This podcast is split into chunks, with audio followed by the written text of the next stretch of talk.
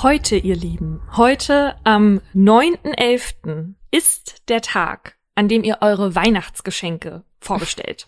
Wir haben nämlich neuen Merch für euch mit tatsächlich sogar ganz neuen, noch nie dagewesenen Produkten. Genau, wir haben nämlich einen neuen Hoodie in Grau mit nicht despektierlich gemeint drauf. Weiterhin gibt's den schwarzen Pullover mit nicht despektierlich gemeint. Wir haben T-Shirts. Wir haben die Partner in Crime T-Shirts in weihnachtlichen Farben und zwar einmal in so einem richtig schönen dunklen Rot und einem dunklen Tannengrün und die nicht despektierlich gemeinten T-Shirts in Schwarz und Weiß natürlich wieder. Und beachtet, bei den Pullis und Shirts handelt es sich um Unisex-Größen. Das heißt, die fallen größer aus. Und dann gibt's natürlich auch noch die Tasse. Ihr könnt die Sachen heute vom 9. November bis zum 13. November um 23.59 Uhr unter shop.partnerincrime.de vorbestellen. Die Adresse verlinken wir euch natürlich auch nochmal in der Folgenbeschreibung. Und es handelt sich dabei um Vorbestellungen. Das heißt, es dauert auch ein bisschen, bis es ankommt. Aber wenn ihr das in diesem Zeitraum macht, dann kommen die Sachen noch vor Weihnachten an. Und das ist der letzte Merch-Drop dieses Jahr. Danach gibt es die Sachen erstmal nicht mehr. Wir freuen uns schon auf die ganzen Fotos von euch mit Mordlusttassen unterm Weihnachtsbaum. Und damit herzlich willkommen zu Mordlust, einem Podcast der Partner in Crime. Wir reden hier über wahre Verbrechen und ihre Hintergründe. Mein Name ist Paulina Kraser. Und ich bin Laura Wohlers. In jeder Folge haben wir ein bestimmtes Oberthema, zu dem wir zwei wahre Kriminalfälle erzählen, darüber diskutieren und auch mit Menschen mit Expertise sprechen. Wir reden hier auch ein bisschen lockerer miteinander. Das hat aber nichts damit zu tun, dass uns die Ernsthaftigkeit fehlt, sondern für uns ist das immer so eine Art Comic Relief, damit wir zwischendurch auch mal wieder aufatmen können. Das ist aber natürlich nicht despektierlich gemeint. Heute geht's bei uns um tödliche Schönheitseingriffe. Das heißt, in der Folge dreht sich vieles um die ästhetische Schönheit und die verschiedenen Vorstellungen, die Menschen dazu haben. Und deshalb haben wir uns am Anfang der Recherche auch mal gefragt, was ist denn eigentlich Schönheit? Und mehrere Studien sagen, dass unter anderem Symmetrie eine große Rolle spielt, also bei der Bewertung von Schönheit. Aber auch die Nähe zum Durchschnitt der Gesellschaft, in der man lebt. Also, dass die Personen jetzt nicht komplett anders aussehen als die meisten Menschen. Das gilt für beide Geschlechter. Was man bei Frauen aber noch zusätzlich offenbar als besonders schön empfindet, sind lange Beine, schlanke Taille, breite Hüfte, hohe Wangen, große runde Augen und kleine Nasen.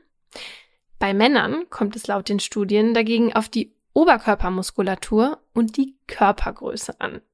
Wer über 1,82 ist, gilt als sehr attraktiv und jetzt kommt, verdient sogar bis zu 6% mehr Geld im Jahr. Also bei Männern geht's vor allem evolutionär bedingt darum, dass sie sich in der physischen Auseinandersetzung beweisen können und bei Frauen um Merkmale, die vor allem auf Jugend hindeuten und darauf, dass sie gebären können. Und das, obwohl wir das, machen wir uns nochmal klar, in unseren Industriestaaten ja eigentlich gar nicht mehr brauchen. Das begreift der Mensch aber offenbar nicht so richtig und deswegen sind wir weiterhin eine oberflächliche Spezies, die Menschen aufgrund des Äußeren beurteilt. Ja, und ich kann mich da ja auch nicht ganz frei machen, weil ich muss zugeben, ich finde größere Männer in der Regel auch attraktiver. Also, wenn man jetzt nur vom Aussehen geht, worum es hier ja jetzt geht, mhm. dann sprechen mich größere Männer schon auch eher an. Und das geht vielen so. Mir komischerweise irgendwie nicht. Also zumindest, wenn ich mir da meine Ex-Partner anschaue. Und ich finde es halt auch für Männer obwohl man sich ja auch nicht aussucht, wozu man sich hingezogen fühlt. Ne? Aber ich finde es für Männer auch irgendwie natürlich ein bisschen unfair, weil man als Mann da auch nicht so viel machen kann, wenn man klein ist. Ne? Also ja. ich meine, ist bei Schönheit generell so, ist einfach was Unfaires, weil man damit geboren wird. Aber Frauen haben zumindest mehr Möglichkeiten, wo man dann auch was nachhelfen kann, was wiederum Geld kostet, was auch unfair ist, weil das dann wieder nur den Reichen vorbehalten ist. Ja, aber dafür gibt's bei Frauen ja viel mehr Baustellen gefühlt. Ne? Also hier bei Männern haben wir jetzt gehört, die Größe besonders wichtig. Bei Frauen das und das und das und das, mhm. was alles so und so aussehen könnte. Und das merke ich auch tatsächlich in meinem Freundeskreis. Also ich habe da schon viele Frauen, die, also eigentlich jede ist mit irgendetwas an ihrem Körper nicht zufrieden. Und sind wir ja auch nicht frei von um ja. ehrlich zu sein. Und ich finde es tatsächlich mittlerweile auch so langweilig, dass das bei Frauen fast immer so ist. Natürlich nicht bei allen, aber es ist halt leider so. Ich könnte ja auch niemanden nennen, der total fein mit sich ist. Und viele denken ja auch dann darüber nach, was machen zu lassen oder haben auch schon was machen lassen. Und das sieht man auch an den Zahlen in ganz Deutschland, weil sich jedes Jahr immer mehr Menschen tatsächlich unter das Messer legen. Ja, und obwohl das Messer hier erstmal nichts mit Mord oder Totschlag zu tun hat, geht's in unserer Folge heute um Fälle, in denen der Wunsch nach Schönheit für die Patientinnen zum Albtraum wurde. So auch in meinem Fall. Der zeigt, dass Schönheit auch zur Sucht werden kann und das nicht nur für die Person, die sich unters Messer legt, sondern auch für die in ihrem Umfeld. Einige Namen habe ich geändert. Am Anfang des YouTube-Videos verspricht Caroline ihren ZuschauerInnen einen Einblick in ihre Wohnung. Doch statt einer Roomtour folgen in dem zweiminütigen Clip verschiedene Sequenzen, in denen die junge Frau strippt.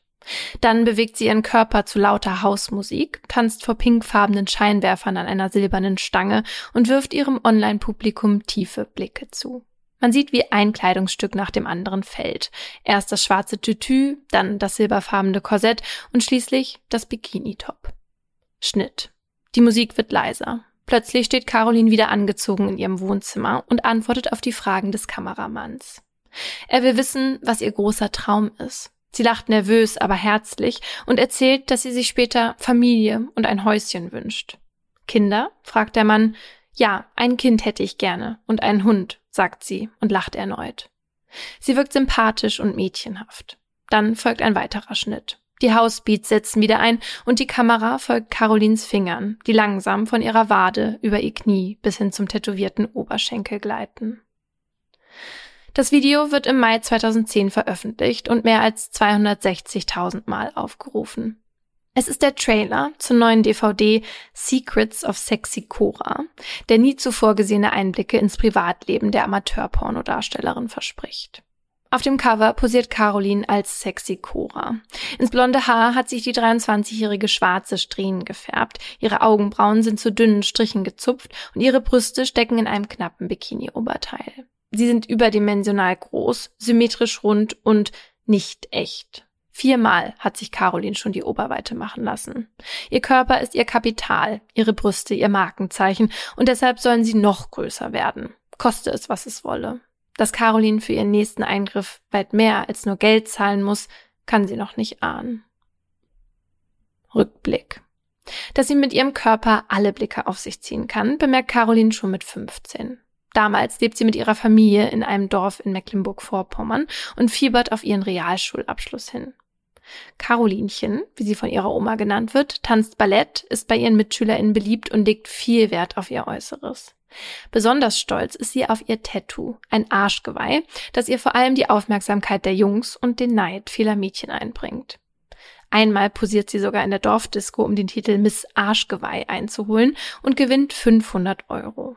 Wie sehr haben wir uns damals auf der Schule ein Arschgeweih gewünscht? Ja, sehr. Wie furchtbar. Und wie glücklich sind wir, dass wir es nicht gemacht haben. Ja, sehr glücklich. Doch Caroline reicht die Kleinstadt nicht und so bewirbt sie sich nach dem Abschluss für eine Ausbildung als Krankenschwester in der nächstgrößeren Stadt. Die Zusage lässt nicht lange auf sich warten. Also packt Caroline ihre Koffer und zieht mit 16 von zu Hause aus. Für den Großteil ihrer Ausbildung wird sie in einem Hospiz für die Betreuung von schwerkranken Kindern eingesetzt. Die Arbeit geht ihr nahe. Meist macht es ihr aber großen Spaß, ihren Schützlingen mit ihrer offenen Art zu helfen und sie von ihren Krankheiten abzulenken. So schließt Caroline das erste Lehrjahr erfolgreich ab und ist bereits eine erfahrene Mitarbeiterin, als ihr auffällt, dass ihr das Heben der Patientinnen immer mehr Schmerzen bereitet. Die Diagnose eines Arztes trifft sie wie ein Schlag. Eine Fehlstellung in ihrer Hüfte macht es ihr unmöglich, ihrem Job weiter nachzugehen. Ihre Ausbildung muss sie deshalb im zweiten Lehrjahr abbrechen. Caroline fühlt sich wie eine Versagerin. Eine Rolle, die der ehrgeizigen 18-Jährigen so gar nicht steht. Also zieht sie weiter ins 30 Kilometer entfernte Schwerin. Hier erhofft sie sich mehr Möglichkeiten, auch wenn der Anfang schwerfällt. Um sich das Alleinleben leisten zu können, jobbt Caroline erstmal in der Gastro. Und wenn sie nicht gerade selbst hinterm Tresen ausschenkt, steht sie davor. So auch an einem kalten Abend im Februar 2006, als sie zu einer Poolparty in einem Indoor-Schwimmbad geht. Zwischen Palmen, Schwimmbecken und bunten Rutschen wird Sangria in Eimern ausgeschenkt. Überall tanzen junge Menschen in Bikinis und Badeshorts zu lauter Musik. Caroline trägt an diesem Abend ein farbenfrohes Kleid und eine Blumenkette, als sie in der Menge einen Typen erspäht, der ihr bekannt vorkommt. Es ist Paul. Sie kennt ihn flüchtig über gemeinsame Freundinnen. Ihr Blick trifft schließlich auf seinen und die beiden kommen ins Gespräch.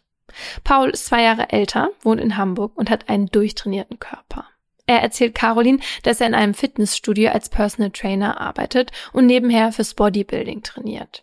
Caroline mag es, wenn Männer auf ihr Äußeres achten und auch sonst findet sie Paul ziemlich süß. Also quatscht sie den ganzen Abend mit ihm. Mehr passiert aber nicht, denn Paul ist vergeben. Trotzdem fragt er nach Carolins Nummer. Doch es dauert mehr als ein halbes Jahr, bis Paul sich meldet. Inzwischen hat Caroline sich ein neues berufliches Ziel gesetzt. Die Ausbildung zur Fallschirmjägerin bei der Bundeswehr. Eigentlich soll die auch schon bald beginnen, doch dann funkt Paul dazwischen. Er ruft Caroline aus dem Nichts an und will wissen, wie es ihr geht. Er sei inzwischen Single und im Moment in Schwerin. Ob er vorbeikommen dürfe, fragt er. Sie sagt ja und verbringt die Nacht mit ihm. Drei Tage später sind die beiden offiziell ein Paar und Carolins Träume von der Bundeswehr müssen erstmal hinten anstehen, als Paul sie fragt, ob sie zu ihm nach Hamburg ziehen möchte. Eines Abends erzählt Caroline ihm von der Familie, die sie sich einmal wünscht und dem kleinen Häuschen. Paul sagt, dass das nicht zu ihr passt. Caroline hört nicht hin. Sie glaubt, den Mann für ihre Träume gefunden zu haben. Überrascht ist sie trotzdem, als Paul nur wenige Wochen später vor ihr auf die Knie fällt. Weil Caroline in Hamburg noch keinen Job hat, verbringt sie nicht nur die Abende mit ihrem Verlobten, sondern besucht ihn auch tagsüber im Fitnessstudio. Sieht zu, wie Pauls Klienten und Kumpels dort trainieren, schwere Gewichte stemmen und danach von ihren Freundinnen abgeholt werden. Die Frauen, die in teuren Autos vorfahren, sind immer top gestylt, haben große Brüste und wissen, wie man den eigenen Körper mit aufreizenden Outfits in Szene setzt. Das bewundert Caroline. Es dauert nicht lang, bis sie mit einer von ihnen ins Gespräch kommt. Melanie erzählt ihr, dass sie als Sexarbeiterin auf der Herbertstraße arbeitet. Sie schwärmt von einem Job ohne Verpflichtungen und dem schnellen Geld. Caroline ist neugierig auf diese Welt, die so völlig anders ist als das Arbeitsumfeld, das sie bisher kannte. Und sie braucht dringend Geld. Also fragt sie Melanie, ob sie mal mitkommen dürfe. Melanie willigt ein und so sieht Caroline ihr schon kurze Zeit später dabei zu, wie sie selbstbewusst Männer anspricht, um ihnen Sex gegen Geld anzubieten. Schon nach einer halben Stunde auf dem Hamburger Straßenstrich ist Caroline klar. Das kann ich auch. Auch Paul ist von der Idee begeistert. Mehr noch. Er bietet ihr sogar an, die Kosten für ihre Brustvergrößerung zu übernehmen. Caroline denkt an die Oberweite der Frauen im Fitnessstudio und sieht an sich hinunter auf ihr B-Körbchen. Sie hat sich schon oft größere Brüste gewünscht, aber eine Operation? Pauls Zuspruch wischt Carolins Zweifel schließlich beiseite. Mehr noch als den Freiern will die 19-Jährige sowieso ihrem Verlobten gefallen. Also fahren die beiden noch vor Carolins erstem Arbeitstag im Frühjahr 2007 nach Polen, wo die Operation stattfinden soll. Als Caroline nach dem Eingriff aus der Narkose erwacht, ist sie benommen und ihre Brust schmerzt. Aus dem B-Körbchen der 47 Kilo leichten Caroline sind nun 70 D geworden. Zurück in Hamburg fällt ihr der neue Beruf trotz ihrer großen Brüste schwerer als gedacht. Den ersten Kunden, der sie für Sex bezahlen möchte, muss sie vertrösten. Der Gedanke, mit einem Fremden zu schlafen, stößt sie plötzlich ab. Sie kann einfach nicht. Glücklicherweise ist der Mann verständnisvoll und lädt sie stattdessen zu McDonalds ein, um gemeinsam Kaffee zu trinken. Nervös erzählt sie dem Mann, dass es ihr erster Tag als Sexarbeiterin ist. Zwischen betrunkenen Reeperbahnbesucherinnen und leeren Pommestüten unterhalten sich die beiden für eine Zeit, dann gehen sie getrennte Wege. Doch für Caroline ist damit der Knoten geplatzt. Mit jeder Nacht auf dem Strich wird sie ein bisschen mutiger, stellt sich ihren Kunden schon bald als Cora vor, und die lieben nicht nur ihre offene Art, sondern auch ihre großen Brüste. Bald schon läuft das Geschäft so gut, dass sie sich einen gebrauchten schwarzen Porsche leisten kann. Ihre Familie erzählt sie, dass sie das Geld als Model und Gogo-Tänzerin verdient. Einer ihrer Kunden bringt sie schließlich auf eine Idee, die ihr Leben verändern wird. Vor dem Sex fragt er, ob er Caroline filmen und die Aufnahmen ins Internet stellen dürfe. Sie lehnt ab, das geht ihr zu weit. Doch als sie Paul davon erzählt, ist der begeistert. Er schwärmt davon, sie groß rauszubringen und viel Geld zu verdienen. Sie soll vor der Kamera strippen und Sex mit ihm haben. Er bietet sich als Kameramann und Manager an und möchte die Filme anschließend ins Netz stellen. Caroline versteht nur Bahnhof. Wie Paul damit Geld verdienen will, ist ihr schleierhaft. Doch der lässt nicht locker und kann sie schließlich trotz ihres unguten Gefühls überzeugen. So werden aus dem jungen Paar erst GeschäftspartnerInnen und am 22. Juni 2007, nur etwa ein halbes Jahr nachdem Caroline bei Paul eingezogen ist, auch Eheleute. Die beiden heiraten im Berner Schloss in Hamburg-Wandsbek. Das große Anwesen im Grün taugt als Kulisse für die Märchenhochzeit, die Caroline ein großes Stückchen näher an die Verwirklichung ihres Traums von der kleinen Familie bringt. Zurück im Alltag angekommen, dreht das frisch gebackene Ehepaar nun regelmäßig Amateurpornos, die Paul anschließend bei diversen Plattformen hochlädt. Die Videos werden so gut geklickt, dass Caroline schon nach wenigen Wochen aufhören kann, in der Herbertstraße anschaffen zu gehen. Stattdessen dreht sie nun mindestens einen Porno am Tag mit Paul.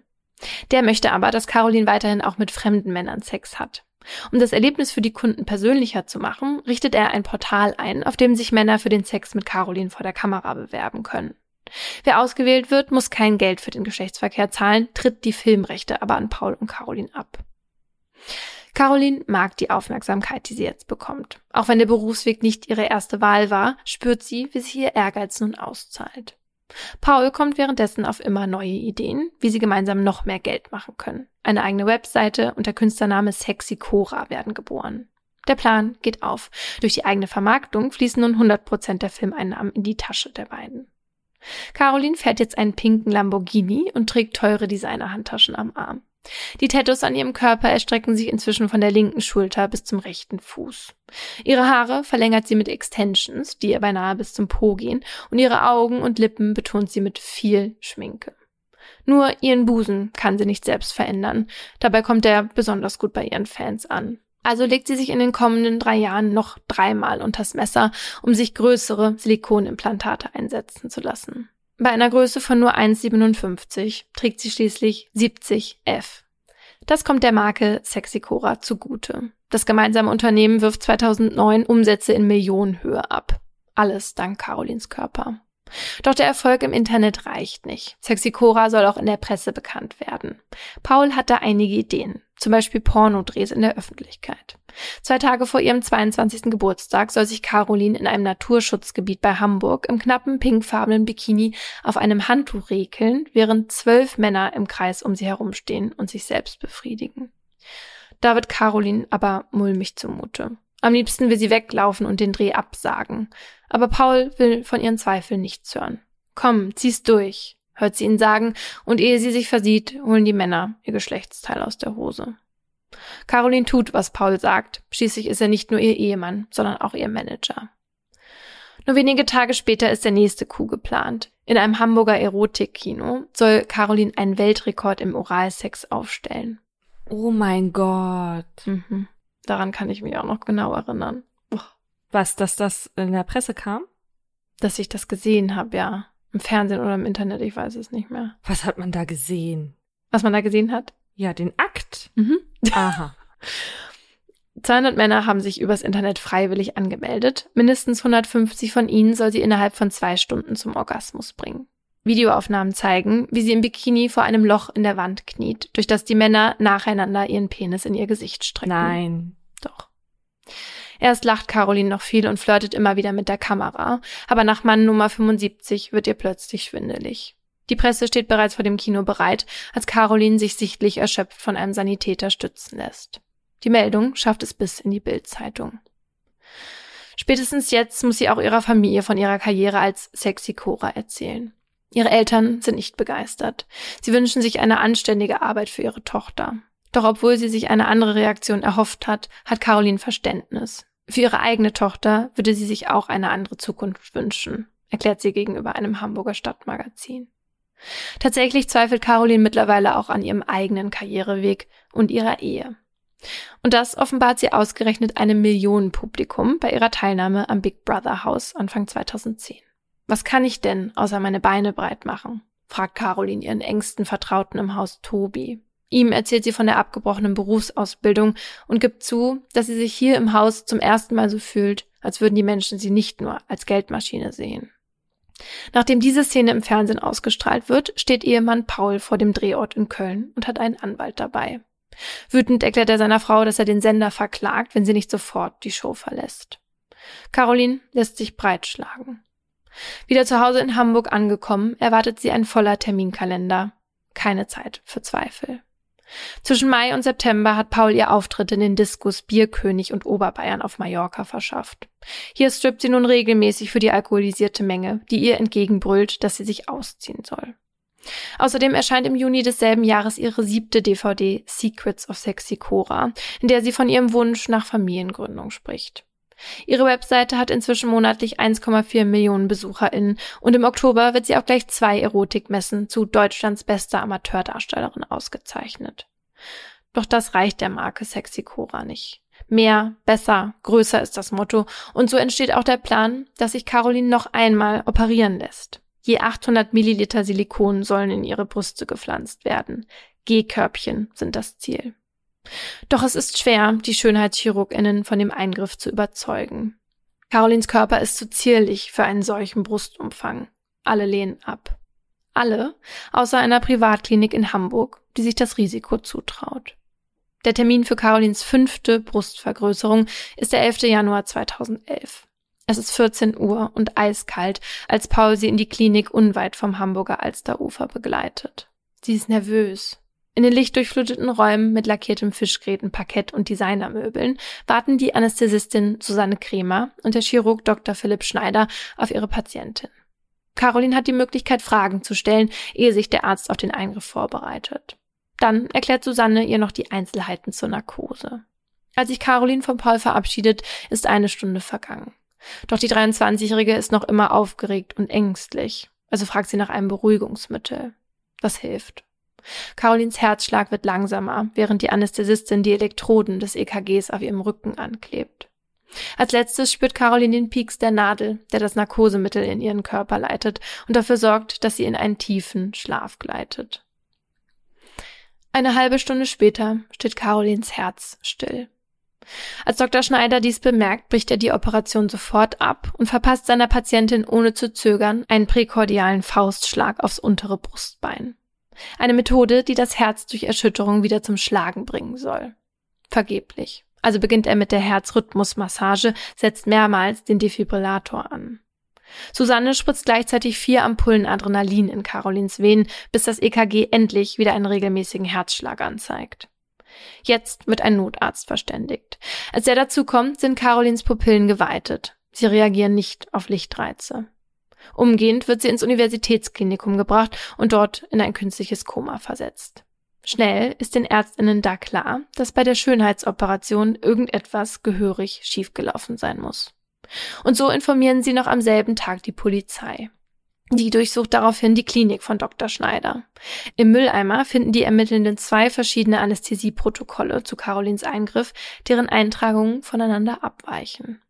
Von diesen Ermittlungen bekommt Caroline nichts mehr mit.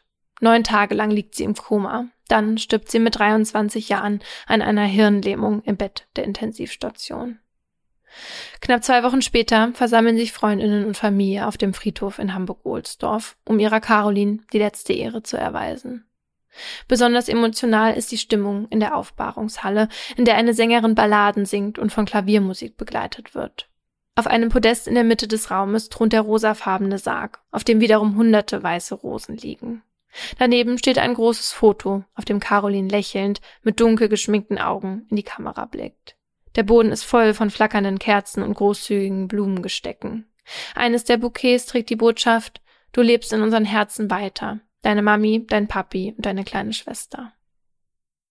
Auch nach Carolins Beerdigung flacht das Medienecho um Sexy Cora nicht ab. Grund dafür ist Paul, der versichert, dass die Geschäfte wie gewohnt weiterlaufen werden. Die Webseite wird lediglich umgebaut. Eine Trauerseite für Caroline soll eingerichtet werden.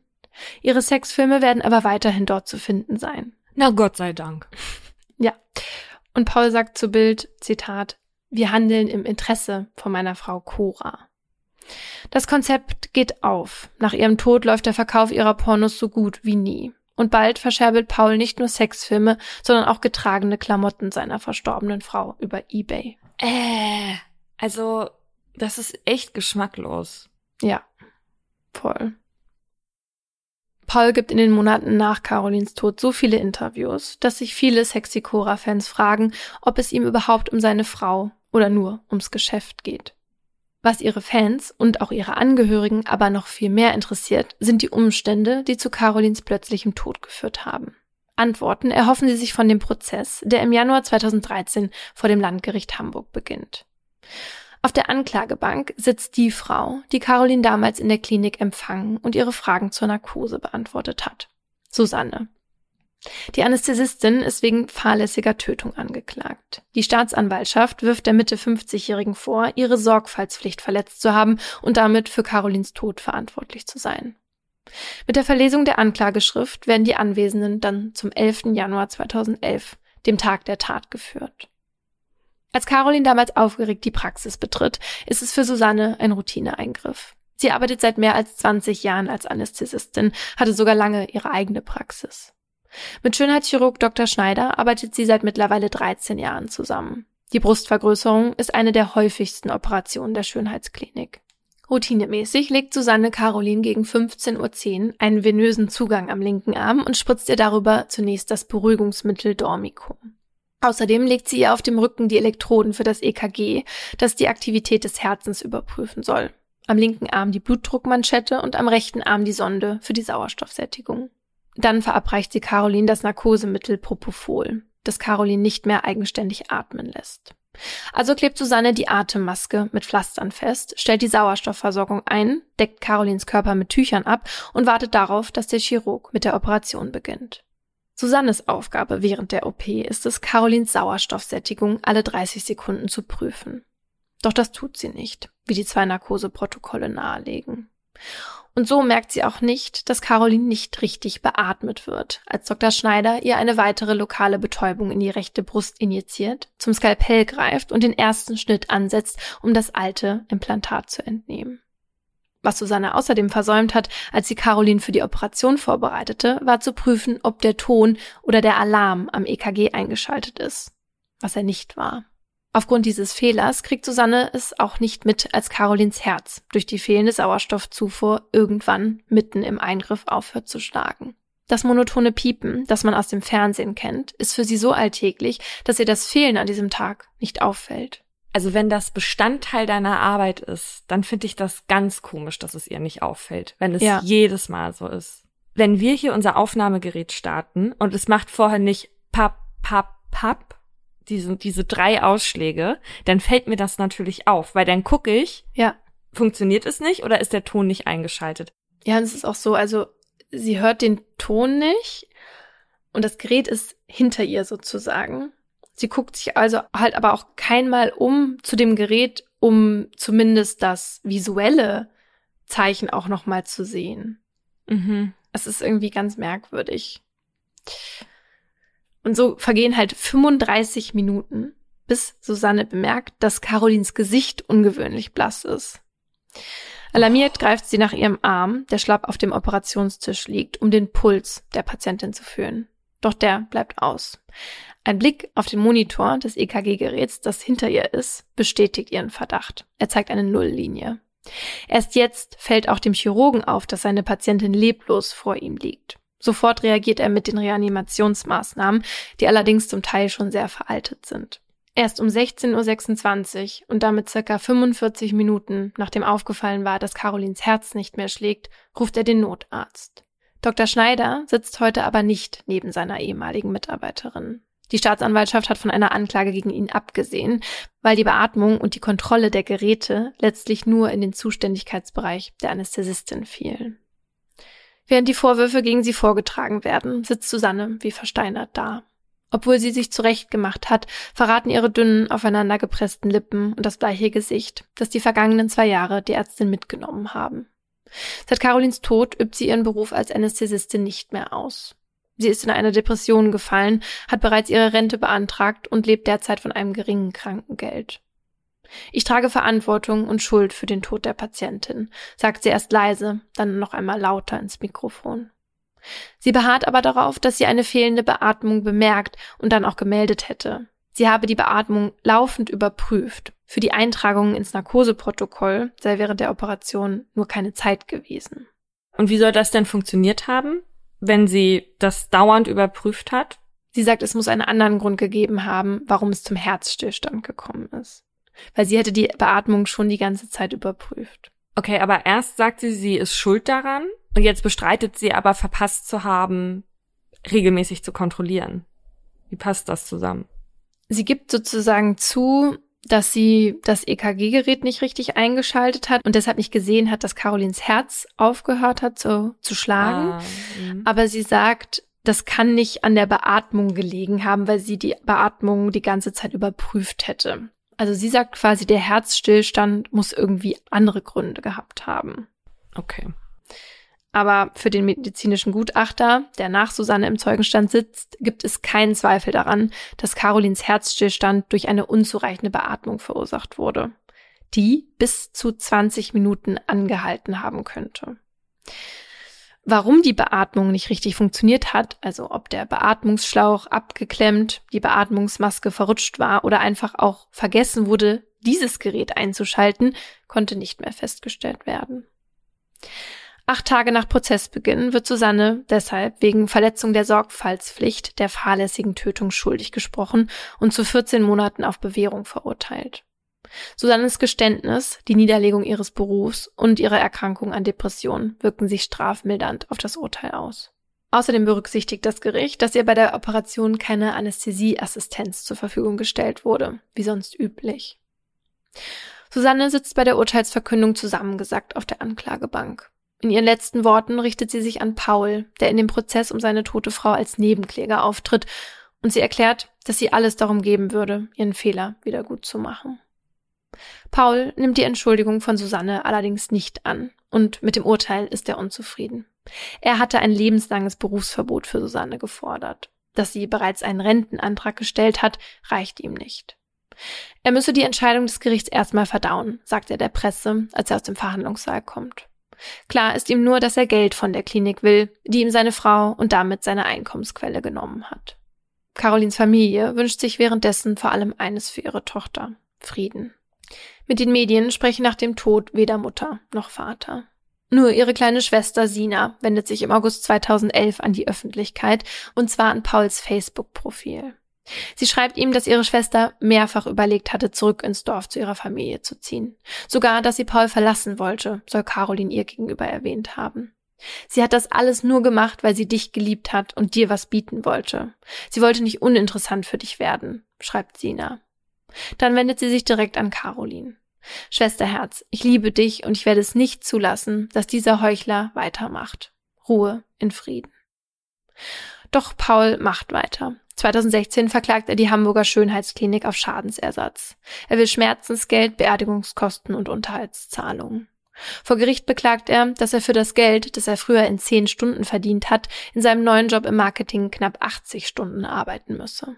Die Zivilkammer gibt ihm recht, die Klinik muss zahlen. Die Rechnungen des Gerichts gehen davon aus, dass Paul noch bis zu Carolins 35. Lebensjahr von ihrem Beruf hätte profitieren können. Für die Jahre 2011 und 2012 bekommt er daher eine Summe von mehr als 74.000 Euro. Danach fließen monatlich etwa 5.700 Euro auf sein Konto. Wow. Paul hat einen Weg gefunden, noch zwölf Jahre nach ihrem Tod von Sexy Cora zu profitieren. Diesen Dezember, also in ein paar Wochen, werden die Zahlungen eingestellt, denn Caroline wäre dieses Jahr 35 Jahre alt geworden. Zu einer möglichen Mitschuld, die Paul an ihrem Tod haben könnte, äußert er sich nie. Dabei geht der Vorwurf lange Zeit durch die Medien und diverse Fanforen. Schließlich war es Paul, der ihr die erste Brustoperation gezahlt hat. Es war Paul, der sie mit zitterndem Körper vor die laufende Pornokamera gedrängt hat und ihre Zweifel nicht hören wollte. Und es war Paul, der immer neue Ideen hatte, den Körper seiner Frau zu Geld zu machen. Je mehr, desto besser. Caroline wollte neben der großen Karriere noch das kleine Häuschen, den Hund und das Kind. Den ersten Punkt auf ihrer Liste hat sie sich erfüllt, noch bevor sie 25 Jahre alt war. Für den wohl wichtigsten ihrer Träume fehlte ihr trotzdem die Zeit. Und Caroline wird sich nie beweisen können, dass sie nicht nur Pornostar, sondern auch liebende Mutter hätte sein können. Ich finde das eine so traurige Geschichte. Mhm. Man stellt sich wirklich Girl Next Door vor, die Krankenschwester war und dann durch eine körperliche Fehlstellung nicht mehr arbeiten konnte. Ja. Und dann aber gerade aus diesem Körper wiederum Kapital für den nächsten Job geschaffen hat und dann einfach dahin abgerutscht ist und offenbar sich vom schnellen Ruhm und Geld hat leiten lassen. Ich habe ja eben schon gesagt, dass ich mich an diese, an diesen Weltrekord noch erinnern kann. Und das war das mhm. Einzige, was ich jemals von Sexy Cora wusste. Und damals war ich ja auch noch jünger. Das heißt, die kam mir auch viel älter vor, natürlich, und als mhm. erwachsene Frau, die ihre eigenen Entscheidungen trifft und so weiter. Und mhm das war für mich einfach sexy Cora. Und jetzt dadurch, dass ich mich so mit dem Fall beschäftigt habe, habe ich halt diese andere Seite kennengelernt. Und sie kommt wirklich so total, weiß ich nicht, so auch ein bisschen naiv rüber und so total sympathisch und freundlich, wenn sie so spricht in diesen Videos und dann auch bei Big Brother und wo sie dann irgendwie auch so total aufgeht und so glücklich da ist und dann ja auch in Frage stellt, ob das überhaupt das Richtige ist, was sie da macht und sich selber ne, mit diesem Satz, was kann ich denn außer meine Beine breit machen, ne? Und dann habe ich gedacht, die ist da 22. Mhm. Also selber einfach noch super, super jung. Ja, aber da merkt man ja dann vielleicht auch, dass in dem Moment, wo sie getrennt war von ihrem Umfeld, das sie normalerweise um sich hat, dass sie da dann halt auch in eine Reflexion geht und das alles hinterfragt. Und das scheint ja ihrem Mann damals halt auch nicht gepasst zu haben. Ja. So, es ist ja jetzt festgestellt worden, dass Susanne für Carolins Tod verantwortlich war. Und so Fehler, wie die Anästhesistin gemacht hat, dürfen eigentlich nicht passieren. Ne? Wir haben uns ja schon gefragt, wie kann das eigentlich sein? Aber solche Fehler sind es halt auch, die gemeint sind, wenn man sagt, jede OP birgt Risiken. Also es kann sein, dass man die Narkose nicht verträgt, es kann zu Komplikationen kommen und halt auch zu menschlichem Versagen. Und ich muss jedes Jahr einen medizinischen Eingriff durchführen lassen, der notwendig ist. Und da muss ich auch dieses Propofol gespritzt bekommen, das die Caroline gespritzt bekommen hat. Und schon allein deswegen, weil ich dieses Risiko immer wieder auf ne-, mich nehmen muss und mir sozusagen diesem Risiko auch bewusst bin, bin ich eigentlich total gegen solche Schönheits-OPs. Also zumindest in meinem Freundeskreis, weil ich mir denke, bitte geh dieses Risiko nicht ein, wenn es nicht unbedingt sein muss. Weißt du? Ja, das geht ja mit Schönheitsoperationen einher. Das muss ja nicht sein. Genau. Und ich meine, es ist ja schon was anderes, irgendwie, keine Ahnung, wenn eine Freundin jetzt beispielsweise ewig lang schon unter ihrer Oberweite, ihrer Nase oder was weiß ich leidet, dass man dann halt abwägen muss, ne? Aber ich würde schon versuchen, alle, die ich lieb hab, davon abzuhalten, einfach aus Angst, dass denen was passiert. Bei Caroline war es ja jetzt so, dass sie dieses Risiko zum fünften Mal einging, obwohl ja eigentlich noch ein größeres, weil die ja so eine zierliche Figur hat und dann ohnehin so Körbchengröße von 70 G gefährlich werden können für die. Und zwar, weil dann zum Beispiel Gewebe absterben kann, weil die Haut dann halt irgendwann einfach reißt oder man sein Gefühl in den Brustwarzen verliert, weil da zu viel Spannung da ist und weil das Bindegewebe der Belastung halt einfach irgendwann nicht mehr gewachsen ist. Und deswegen haben ja auch so viele Chirurginnen die OP abgelehnt und nach dem Tod haben auch ganz viele den Dr. Schneider äh, öffentlich kritisiert, das überhaupt gemacht zu haben, also da überhaupt zugesagt zu haben. Jetzt wissen wir ja, er ist jetzt nicht schuld an Carolins Tod, aber wenn die Anästhesistin nicht so komplett scheiße gearbeitet hätte, dann hätte die OP halt auch anders Schaden anrichten können, noch im Nachhinein. Und das wusste der Arzt und er hat es trotzdem durchgeführt. Und der hat auch gezielt auf so Pornomessen Werbungen gemacht. Also der hat schon da genau gezielt Frauen aus der Branche angesprochen, die teilweise einfach unrealistischere Vorstellungen von Oberweiten haben, sag ich jetzt mal. Und das ist vielleicht gutes Marketing für den gewesen, geht aber gegen die ethischen Grundsätze der Medizin, weil auch Chirurginnen unterliegen dem hippokratischen Eid wie alle Ärztinnen. Und der besagt eben, dass sie immer zum Wohle ihrer Patientinnen handeln und ganz wichtig, Funktion vor Ästhetik stellen müssen.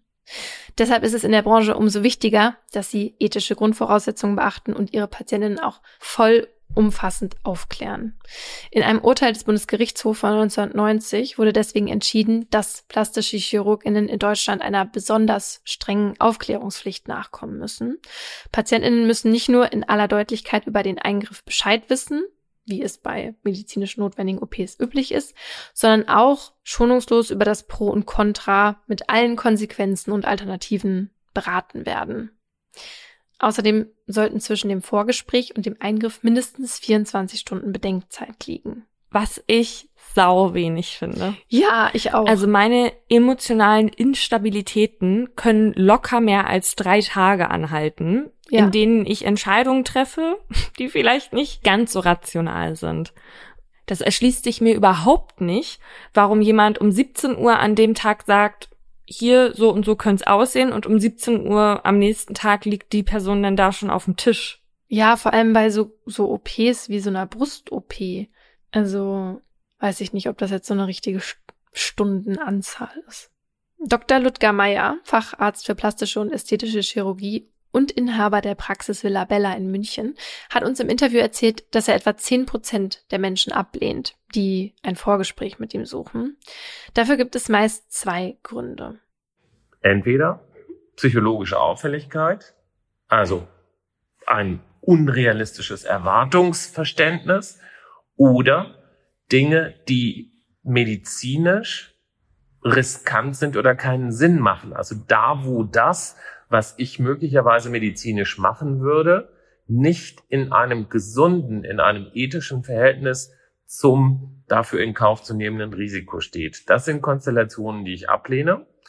Ersteres ist eher ein psychologisches Ding, also dieses, ähm, weiß ich nicht, auch so ein bisschen so um sich gegriffen, dieses Big Boobs, Big Lips für kleine Kohle und dieses viel hilft viel, darf es ein wenig mehr sein. Ähm, das ist so eine Mentalität, die hat in einem, ich äh, muss mich da ein bisschen outen, in einem Billigsegment so ein bisschen um sich gegriffen.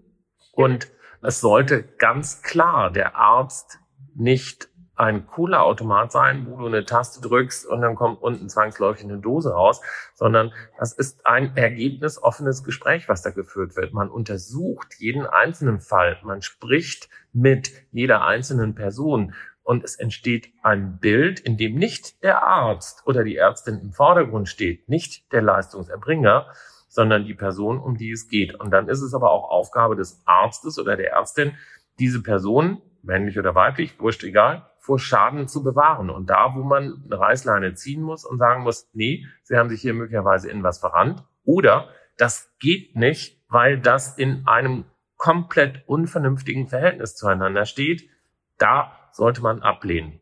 Ich weiß nicht, ob ich dir das mal erzählt habe, aber ich wollte, als ich jünger war und meinen Körper noch nicht mochte, sehr gerne meine Oberweite verkleinern lassen. Mhm. Das ging so weit, dass ich mich auch wirklich bei einem plastischen Chirurgen vorgestellt habe. Und der hat mir gesagt, nee, also wirklich gar nicht. Er wollte das gar nicht machen. Und er hat mir dann auch alle Risiken aufgezählt und auch gesagt, dass ich, auch wenn ich mir das jetzt vielleicht nicht vorstellen kann, bestimmt in ein paar Jahren anders darüber denke. Und so ist es ja jetzt auch gekommen. Wie alt warst du da? Als ich bei dem war, glaube ich, so 23 oder so. Mm. Ja, gut, dass der das gesagt hat. Ja. Aber es ist halt auch das Problem, es gibt jetzt irgendwie nicht so allgemeingültige Richtlinien in der Medizin oder irgendwie so ein Kodex für die plastischen Chirurginnen, die dann irgendwie anhand dessen entscheiden können, welche OP lehnen sie jetzt ab und welche nicht. Auch wenn der BGH ja sagt, die Ärztinnen müssen ordentlich aufklären. Es gibt halt keine rechtlichen Sanktionen, wenn Chirurginnen zu weit gehen. Also wenn sie dann doch Ästhetik vor Funktion stellen. Unser Experte spricht da von einem großen Graubereich, der einem potenziellen Missbrauch Tür und Tor öffnet. Nämlich dann, wenn Ärztinnen zum Beispiel geschäftlich, ja, verzweifelt sind und dann den PatientInnen unnötig große Eingriffe aufschwatzen. Es gibt Leute, die geschäftlich so verzweifelt sind, dass sie unvernünftige Sachen machen, um, keine Ahnung, ihre Rechnungen bezahlen zu können oder ähm, weiß ich nicht, äh, Patienten unnötig große Eingriffe aufschwatzen, um damit ihre Ferienkasse voll zu machen. Und nein, Nein, das muss ich leider so beantworten. Es gibt keine rechtsverbindlichen Grundlagen, nach denen eine solche Entscheidung getroffen wird oder auch im Zweifelsfall geahndet wird. Und wie weit manche da gehen, kann man, finde ich, ganz gut an Martina Bick sehen. Also Martina Bick ist für mich einfach der Inbegriff für ich habe das Maß aller Dinge verloren. Ja, und für alle, die sie nicht kennen, also Martina Bick ist eine ehemalige Flugbegleiterin aus Deutschland, die sich ihre Brüste mehr als 20 Mal hat operieren lassen und mittlerweile die unglaubliche Körbchengröße T hat. Ich gar nicht wusste, dass es das überhaupt gibt. Die Implantate von ihr sind jetzt jeweils 20 Liter groß und wurden extra für sie angefertigt. Also ich meine, da kann sich jeder denken, was das für einen Körper bedeutet, wenn man jetzt 40 Liter vor einem Herd trägt. Und die Brüste sind ja nicht das einzige problematische an dieser Frau, muss man ja einfach leider so sagen. Also die injiziert sich diese Bräunungsspritzen mhm. und dadurch ist ihre Haut mittlerweile fast schwarz und sie bezeichnet sich auch selbst als schwarze Frau. Wow. Und das ist ja Blackfacing und totale kulturelle Aneignung. Also, die kann ja nicht einfach sagen, die ist jetzt eine schwarze Frau, spritzig schwarz. Naja, worauf ich eigentlich hinaus wollte, sind die Ärztinnen, die diese letzte OP dann durchgeführt haben. Amerikanische Ärztinnen, wer hatte das gedacht? In Deutschland wollte das natürlich niemand machen. Und bei der OP kam es dann natürlich auch zu Komplikationen, also Körbchengröße T, ne? Aber Martina hat sich kurze Zeit danach dann schon bei Facebook bei ihren Fans gemeldet und gesagt, dass sie sich schon auf die nächste Operation freut. Mhm. Also ganz ehrlich, jeder Mensch, der so eine OP durchführt, gehört für mich wegen Körperverletzung in Haft. Also ihr müsst, wenn ihr die nicht kennt, bitte einfach mal googeln und ein Foto angucken und dann wisst ihr ganz genau, was ich meine. Posten wir aber auch die nächsten Tage auf Instagram. Mordlust, der Podcast. In meinem Fall verschlägt es uns heute nach Amerika und auch ich habe einige Namen geändert. Eine Wohnung in Miami, Florida im Jahr 2018. Wenn Rajay sich im Wandspiegel betrachtet, sieht sie das Bild einer großen Frau mit langen, dünnen Beinen. Ihr dunkelbraunes Haar trägt sie stark gelockt mit roten Highlights und einem Pony, der ein Teil ihrer Augenbrauen verdeckt. Ihre Augen sind aufwendig geschminkt, die Lippen dunkelrot. Wenn Rajay ihr Spiegelbild angrinst, dann entstehen um ihre Mundwinkel herum breite Grübchen. Sie fühlt sich schön, ein bisschen wie Cinderella.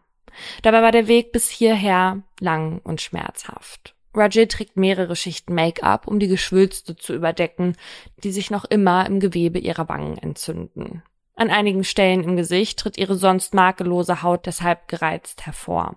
Noch mehr erinnern aber ihre breiten Hüften und riesigen Brüste daran, was Rajays Körper über die Jahre hatte durchmachen müssen und welche Verbrechen an ihm begangen wurden.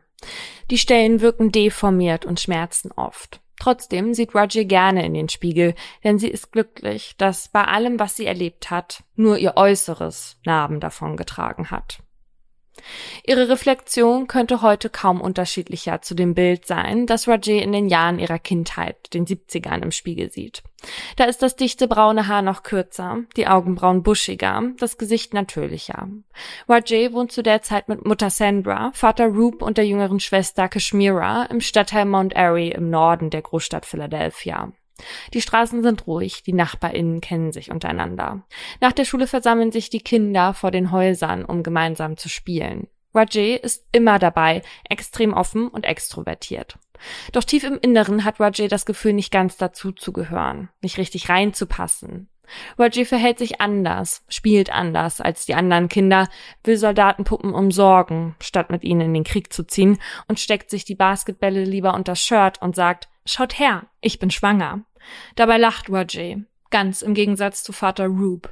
Der wird bei solchen Aktionen wahnsinnig sauer. Rajay versteht das nicht. Würde Kashmira dasselbe machen, wäre niemand böse auf sie. Aber Kashmira ist im Gegensatz zu Rajay als Mädchen auf die Welt gekommen. Rajay im Körper eines Jungen.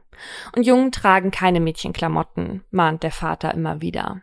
Rajays damaliger Name ist Rajindra. Rajindra ist ein indischer Männername, dessen erste Silbe König bedeutet. Rajindras Vater Roop hat den Namen ausgesucht. Er hat sich einen erstgeborenen Sohn gewünscht, der nach seinen traditionellen Vorstellungen männlich zu sein hat und Cricket spielt, statt in der Schule einer Tanzgruppe beizutreten. Dass sein Sohn beim Halten eines Glases den kleinen Finger abspreizt oder morgens zu lang im Bad braucht, ist eine so herbe Enttäuschung für Roop, dass er Rajindra dafür mit seinem Gürtel schlägt. Und mit jedem Wutausbruch seines Vaters ist sich Rajindra sicherer, dass er ihn hasst. Wieso, weiß er nicht. Auch nicht, wieso sich plötzlich auch die Jungs aus der Nachbarschaft ihm gegenüber komisch verhalten. Seine beiden besten Freunde wollen plötzlich nicht mehr mit ihm spielen. Die anderen Kinder hänseln ihn, nennen ihn eine Schwuchtel. Rajendra hat keine Ahnung, was das Wort bedeutet. Er weiß nur, dass er das Gefühl nicht mag, was es in ihm auslöst. Während in Rajendras Jugend in Großstädten wie San Francisco, New York und Chicago die ersten Pride-Paraden und die Vielfältigkeit gefeiert werden, ist die LGBTQIA-Plus-Community in Philadelphia noch immer mit vielen Stigmata behaftet. Rajendra kann noch nicht wahrhaben, dass er sich zu Männern hingezogen fühlt und geht deswegen zwei Wochen lang mit einem Mädchen aus, das er besonders hübsch findet. Doch spätestens als es zum ersten Kuss kommt, merkt er, dass da nichts ist. Er fühlt sich nicht zu ihr hingezogen und begreift, dass er sie nicht küssen will. Er möchte vielmehr so aussehen wie sie. Wie man es nennt, wenn eine Frau im Körper eines Mannes geboren wird, weiß Virgin damals nicht. Als er 18 Jahre alt ist, beschließt er aber seine feminine Seite nicht weiter zu verstecken und steckt ab jetzt seine langen Beine in hautenge Hosen und trägt dazu gemusterte Hemden oder Schmuck. Manchmal experimentiert er sogar mit Make-up, trägt ein bisschen Rouge oder Lipgloss auf, was ihn wiederum zur Zielscheibe, vor allem für schwulenfeindliche Männer macht. Eines Abends im Oktober 1985 wird Rajendra von sechs jungen Männern überfallen. Etwa 70 Menschen sehen dabei zu, wie ihn die Typen rückwärts aus einem Bus ziehen, ihn als Schwuchtel beschimpfen und auf der Straße verprügeln, bevor sie sich seinen Rucksack schnappen und abhauen. Mm -mm. Niemand tut etwas. Niemand hilft ihm. Rajendra bleibt blutend auf der Straße zurück. Sein ganzer Körper tut weh, aber besonders schmerzt die Scham. Rajendra denkt, weil er auf Männer steht, sei er selbst schuld an dem, was passiert ist. Und zu Hause bestärkt ihn sein Vater auch noch in der Annahme. Vier weitere Jahre gibt sich Rajendra das Zusammenleben, bis er mit 22 Jahren bei einer Familienfeier wegen seiner neuen rotbraunen Haarfarbe ausgelacht wird. Auf Rajendras hilfesuchenden Blick antwortet sein Vater mit einem, der von Hass erfüllt ist. Und erst da begreift Rajendra, in der Welt da draußen hat er keinen Platz und in seiner Familie jetzt auch nicht mehr. Vier Tage später sitzt Rajendra weinend im Zug ins 2000 Kilometer entfernte Miami weit weg von seinem Vater, aber auch weit weg von Schwester Kashmira und Mutter Sandra, die ihn bis hierher immer unterstützt und ihm auch eine Unterkunft bei einer Freundin in Miami besorgt hat. Wade sucht sich einen Job beim Roten Kreuz und nachts entdeckt er die schwulenfreundliche Clubszene, geht manchmal viermal die Woche feiern. Miami ist in den 90er Jahren ein Mecker für queere Menschen und Rajendra findet hier schnell FreundInnen in der Gay-Community bei denen er sich nicht mehr fremd fühlt, sich nicht mehr verstecken muss. In den Clubs trifft Rajendra dann zum ersten Mal auf Menschen, die sich als Transgender bezeichnen. Mit dem Begriff kann er nichts anfangen und in Philadelphia war Genderidentität nie ein Thema.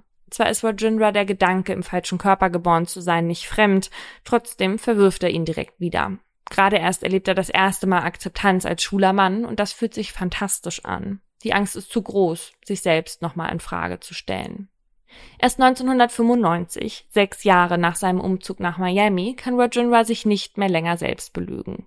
Er liegt nachts oft wach in seinem Bett und irgendwann erwischt ihn eine Panikattacke mit voller Wucht. Pure Angst macht sich in seinem Körper breit. Gedankenspiralen nehmen seinen Kopf ein. Plötzlich erinnert er sich daran, wie er sich als Kind den Basketball und das T-Shirt steckte, um schwanger auszusehen. Er denkt an seine ersten sexuellen Fantasien als Teenager, in denen er Brüste und eine Vagina hat. Und dann weiß er, dass er sich nach einer Beziehung sehnt, in der er nicht der Ehemann, sondern die Ehefrau ist. Und Rajendra begreift auch endlich, dass er kein homosexueller Mann, sondern eine Transfrau ist. Und so wird aus Rajendra Rajay. Als Mutter Sandra erfährt, dass sie ab jetzt zwei Töchter hat, sichert sie ihre Unterstützung zu. Reggie fällt ein Stein vom Herzen. Doch die Sorgen, die sie sechs Jahre lang davon abhielten, diesen Schritt zu gehen, waren trotzdem begründet. Denn gerade von ihrer Gay-Community bekommt sie keine Unterstützung. Mit Reggie wollen die Jungs nichts mehr zu tun haben, distanzieren sich von ihr. Und obwohl sie in der Zeit so gerne jemanden hätte, der sie unterstützt, steht Roger ganz allein das erste Mal in der Abteilung für Frauenbekleidung, experimentiert allein mit Perücken, steht allein vor dem Spiegel und entscheidet, welches Make-up ihr steht und trifft auch allein die Entscheidung, ihren Körper an ihre Identität anzugleichen. Sie wünscht sich eine geschlechtsangleichende Operation, doch die kann sie sich mit dem kleinen Gehalt, das sie beim Roten Kreuz verdient, nicht leisten. Stattdessen beginnt Roger eine Hormontherapie. Testosteronblocker und Östrogentabletten sollen unter anderem ihre Gesichtszüge sanfter machen. Am meisten freut sich Roger aber darüber, dass ihr langsam ein Busen wächst. Doch im Verhältnis zu ihren breiten Schultern gehen die Wölbungen unter ihrem T-Shirt beinahe unter. Ihr Wunsch danach, so auszusehen, wie sie es immer wollte, macht sie ohne es zu merken angreifbar. Angreifbar für Menschen, die ihr versprechen, genau das möglich zu machen. Roger sehnt sich nach einer größeren Veränderung. Deshalb wird sie schnell hellhörig, als ihr andere Transfrauen von Cat erzählen, die alle nur Duchess, also Herzogin nennen. Sie hat sich mit dem Pumping einen Namen gemacht. So nennt man es in der Community, wenn LeihInnen ihren KundInnen für wenig Geld Filler mit Silikon oder Hyaluron im privaten Umfeld injizieren, um bestimmte Körperpartien wie Wangen, Brüste oder Pobacken voller aussehen zu lassen, also quasi künstlich aufzufüllen. Die Behandlungen sind in Amerika zwar illegal, doch Roger kennt Leute, die schon auf richtigen Pumping-Partys waren, bei denen sich mehrere Leute zu Hause oder in irgendwelchen Hinterzimmern gemeinschaftlich Praller spritzen lassen, und da viele aus Rogers Umfeld mit den Behandlungen der Herzogin zufrieden waren und alle wunderschön sind, rückt die Sorge darüber in den Hintergrund. Hm. Die Herzogin sei zwar keine Ärztin, habe aber eine medizinische Ausbildung und die Injektionen seien viel günstiger als die Behandlung beim plastischen Chirurgen. Viele der Frauen fragen Roger, ob sie die Transition überhaupt ernst nehme, wenn sie das geringe Risiko nicht eingehen wolle. Was Roger schließlich überzeugt, ist die Tatsache, dass die Herzogin selbst eine Transfrau ist. Sie weiß, was es bedeutet, im falschen Körper zu stecken und hat sich bereits mehrfach selbst gespritzt. Als Roger zum Vorgespräch erscheint, öffnet eine Frau mit vollen Lippen und perfekt geformten Brüsten die Tür zu ihrer Wohnung. Roger fühlt sich sofort wohl bei der Herzogin, die ihr versichert, sie auf dem Weg zur Weiblichkeit zu unterstützen. Roger hat das Gefühl, dass vor ihr die Freundin sitzt, die ihr die letzten Jahre immer gefehlt hat. Ihren ersten Termin vereinbart Roger im Jahr 2005. Die Sitzung findet in einer Privatwohnung in Miami statt. Roger ist nervös, als ihr die Herzogin das erste Mal medizinisches Silikon spritzen will. Eine damals typische Methode, um Brüste oder Hüften voluminöser aussehen zu lassen. Die ersten Injektionen setzt die Herzogin in Rogers Wangen und ihrer Kieferpartie. Noch mehr als eine große Oberweite wünscht sich Roger nämlich, dass die Menschen an ihrem Gesicht auf den ersten Blick erkennen, dass sie eine Frau ist. Und der Plan geht auf. Schon nach der ersten Sitzung wirken Rogers Gesichtszüge weicher und weiblicher. Die Anstichstellen verheilen gut. Roger ist überglücklich. Also bucht sie weitere Sitzungen mit der Herzogin, um auch ihre Brüste, ihre Hüftpartie und ihren Po künstlich auffüllen zu lassen. Etwa 60 Spritzen jagt die Herzogin in Rogers Körper. 25 Stück davon landen allein in ihrem Busen. Insgesamt zahlt Roger der Herzogin für die Behandlung über zehn Monate hinweg 3000 Dollar. Mit der Größe ihrer Brüste und ihres Po's wächst auch Wajis Selbstbewusstsein.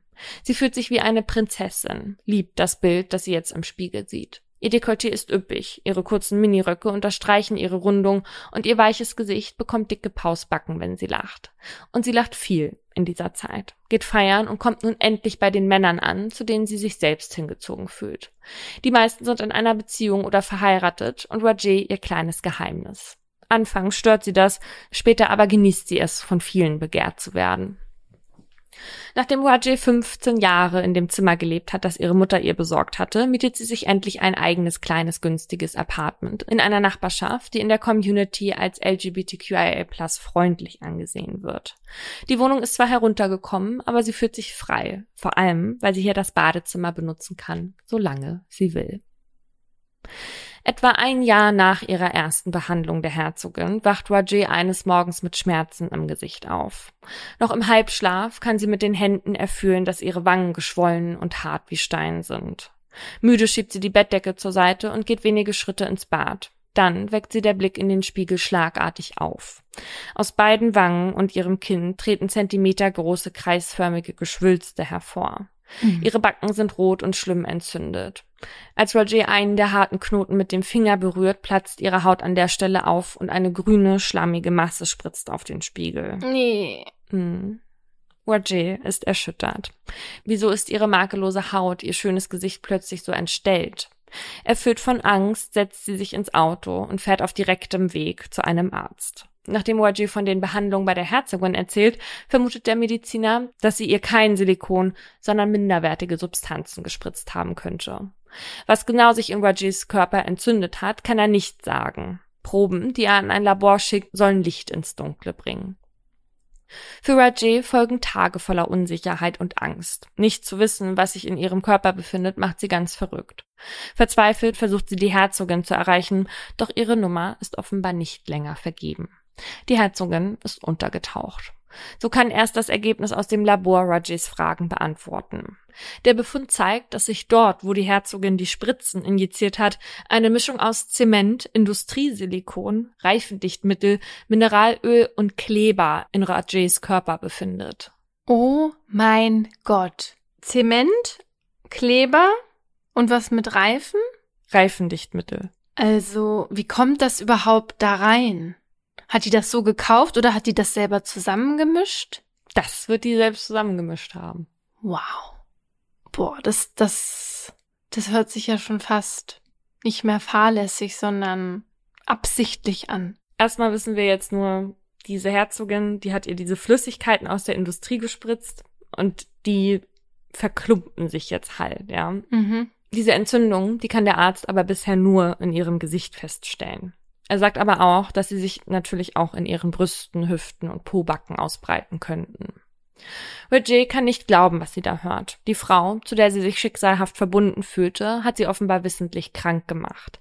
Die Eingriffe, von denen sie sich ein Aussehen wie Cinderella erhofft hatte, lassen ihr Gesicht jetzt voller schmerzender Geschwülste zurück. In ihr wechseln sich Trauer, Angst, Wut und Scham ab.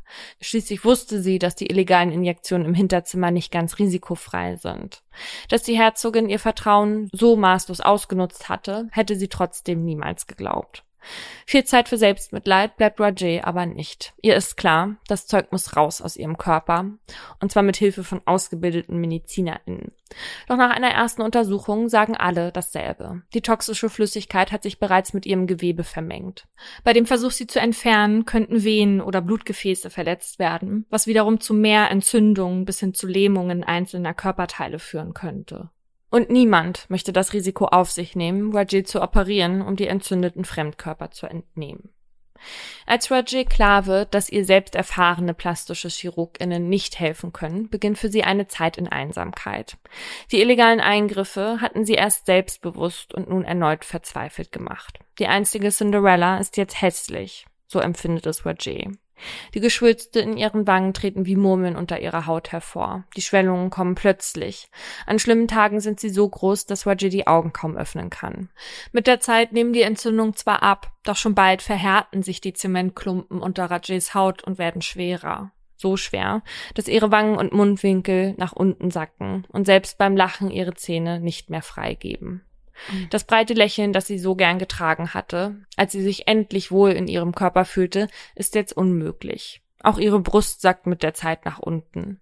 Das Gewicht der Geschwülste dehnt ihre Haut so sehr, dass sie ausleiert. Nach einigen Monaten reichen ihre Brüste ohne BH bis zu ihrem Bauchnabel. Hm. Die Brustwarzen liegen inzwischen auf der Unterseite. Oh. Roger geht es inzwischen so schlecht, dass sie ihrem Job beim Roten Kreuz nicht mehr nachgehen kann. Das Haus verlässt sie jetzt nur noch, wenn sie unbedingt muss, etwa zum Einkaufen. Dann sitzt sie minutenlang im Auto auf dem Parkplatz des Supermarkts und fühlt sich wie betäubt. Sie schaut anderen Menschen dabei zu, wie sie die Autotür hinter sich zuschlagen und in den Laden gehen, ohne darüber nachzudenken.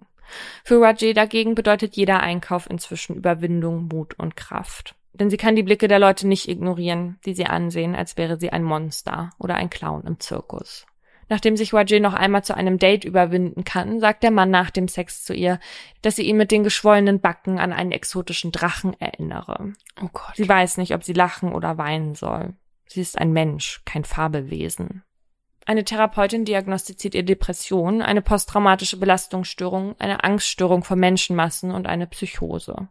Vieles davon lässt sich laut der Medizinerin auf Rajays entstelltes Gesicht zurückführen. Rajay denkt in diesen Monaten oft darüber nach, die Herzogin bei der Polizei zu melden und Anzeige zu erstatten. Doch die Angst, als Transgenderfrau vor Verurteilungen von Behörden ausgesetzt zu sein und nicht ernst genommen zu werden, ist größer. Außerdem waren die Behandlungen von vornherein illegal und damit fühlt Roger sich wieder einmal selbst für das verantwortlich, was ihr passiert ist. Also beschließt sie mit den Konsequenzen zu leben und die Herzogin weder anzuzeigen noch zu suchen. Auch wenn das bedeutet, dass diese vielleicht noch immer illegal behandelt und damit weitere Menschen in Gefahr bringt. Es ist zwei Jahre her, dass Roger das industrielle Silikon gespritzt wurde, als eine Freundin für sie einen Termin bei einem angesehenen plastischen Chirurgen in Miami vereinbart. Roger muss regelrecht dazu überredet werden, hinzugehen. Sie weiß, dass sie eine Behandlung nicht bezahlen könnte. Warum also den Weg auf sich nehmen? Ihrer Freundin zuliebe tut sie es trotzdem und steht kurze Zeit später in der Praxis von Dr. Martin.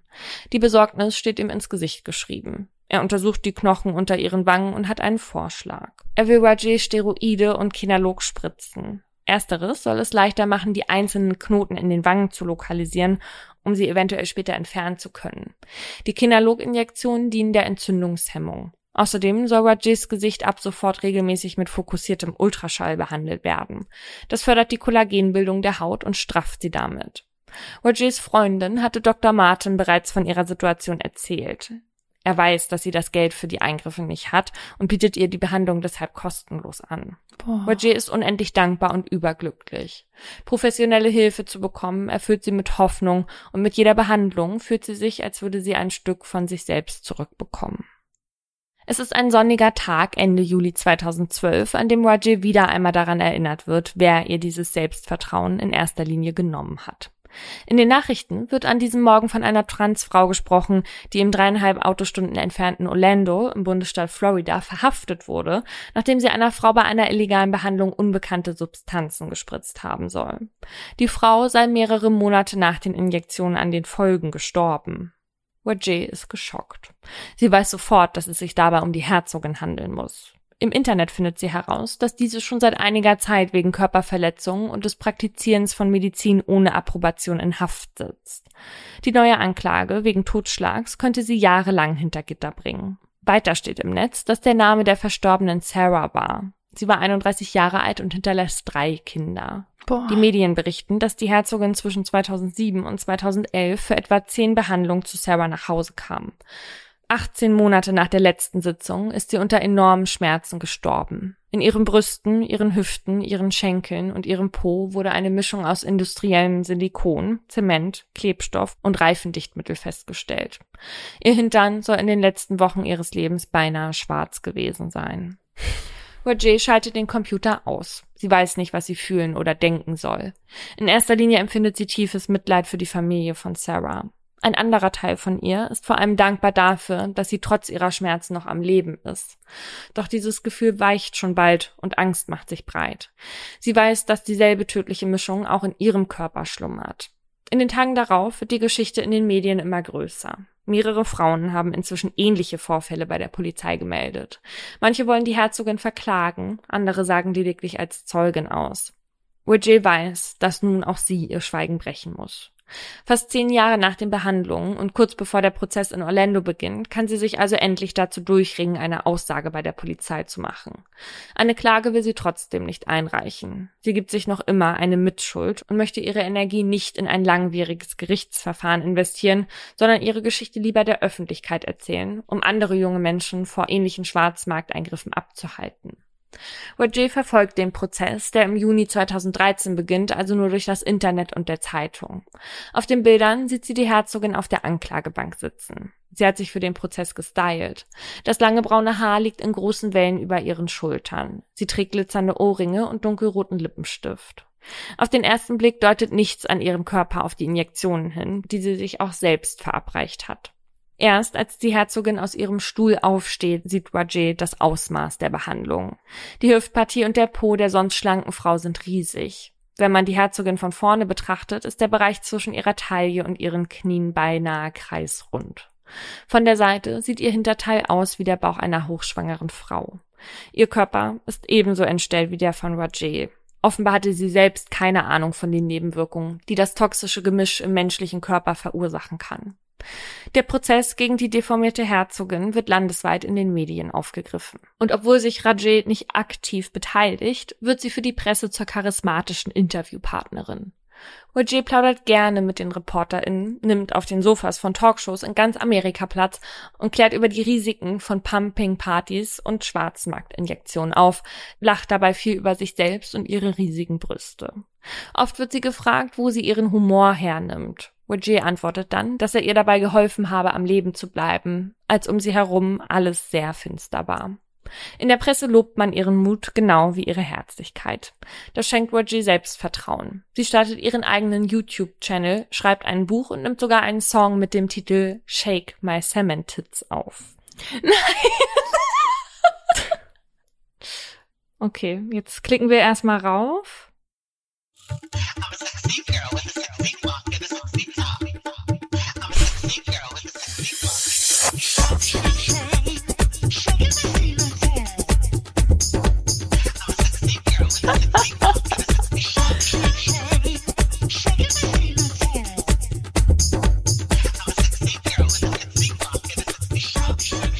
Ja. Schön. Cooler Song.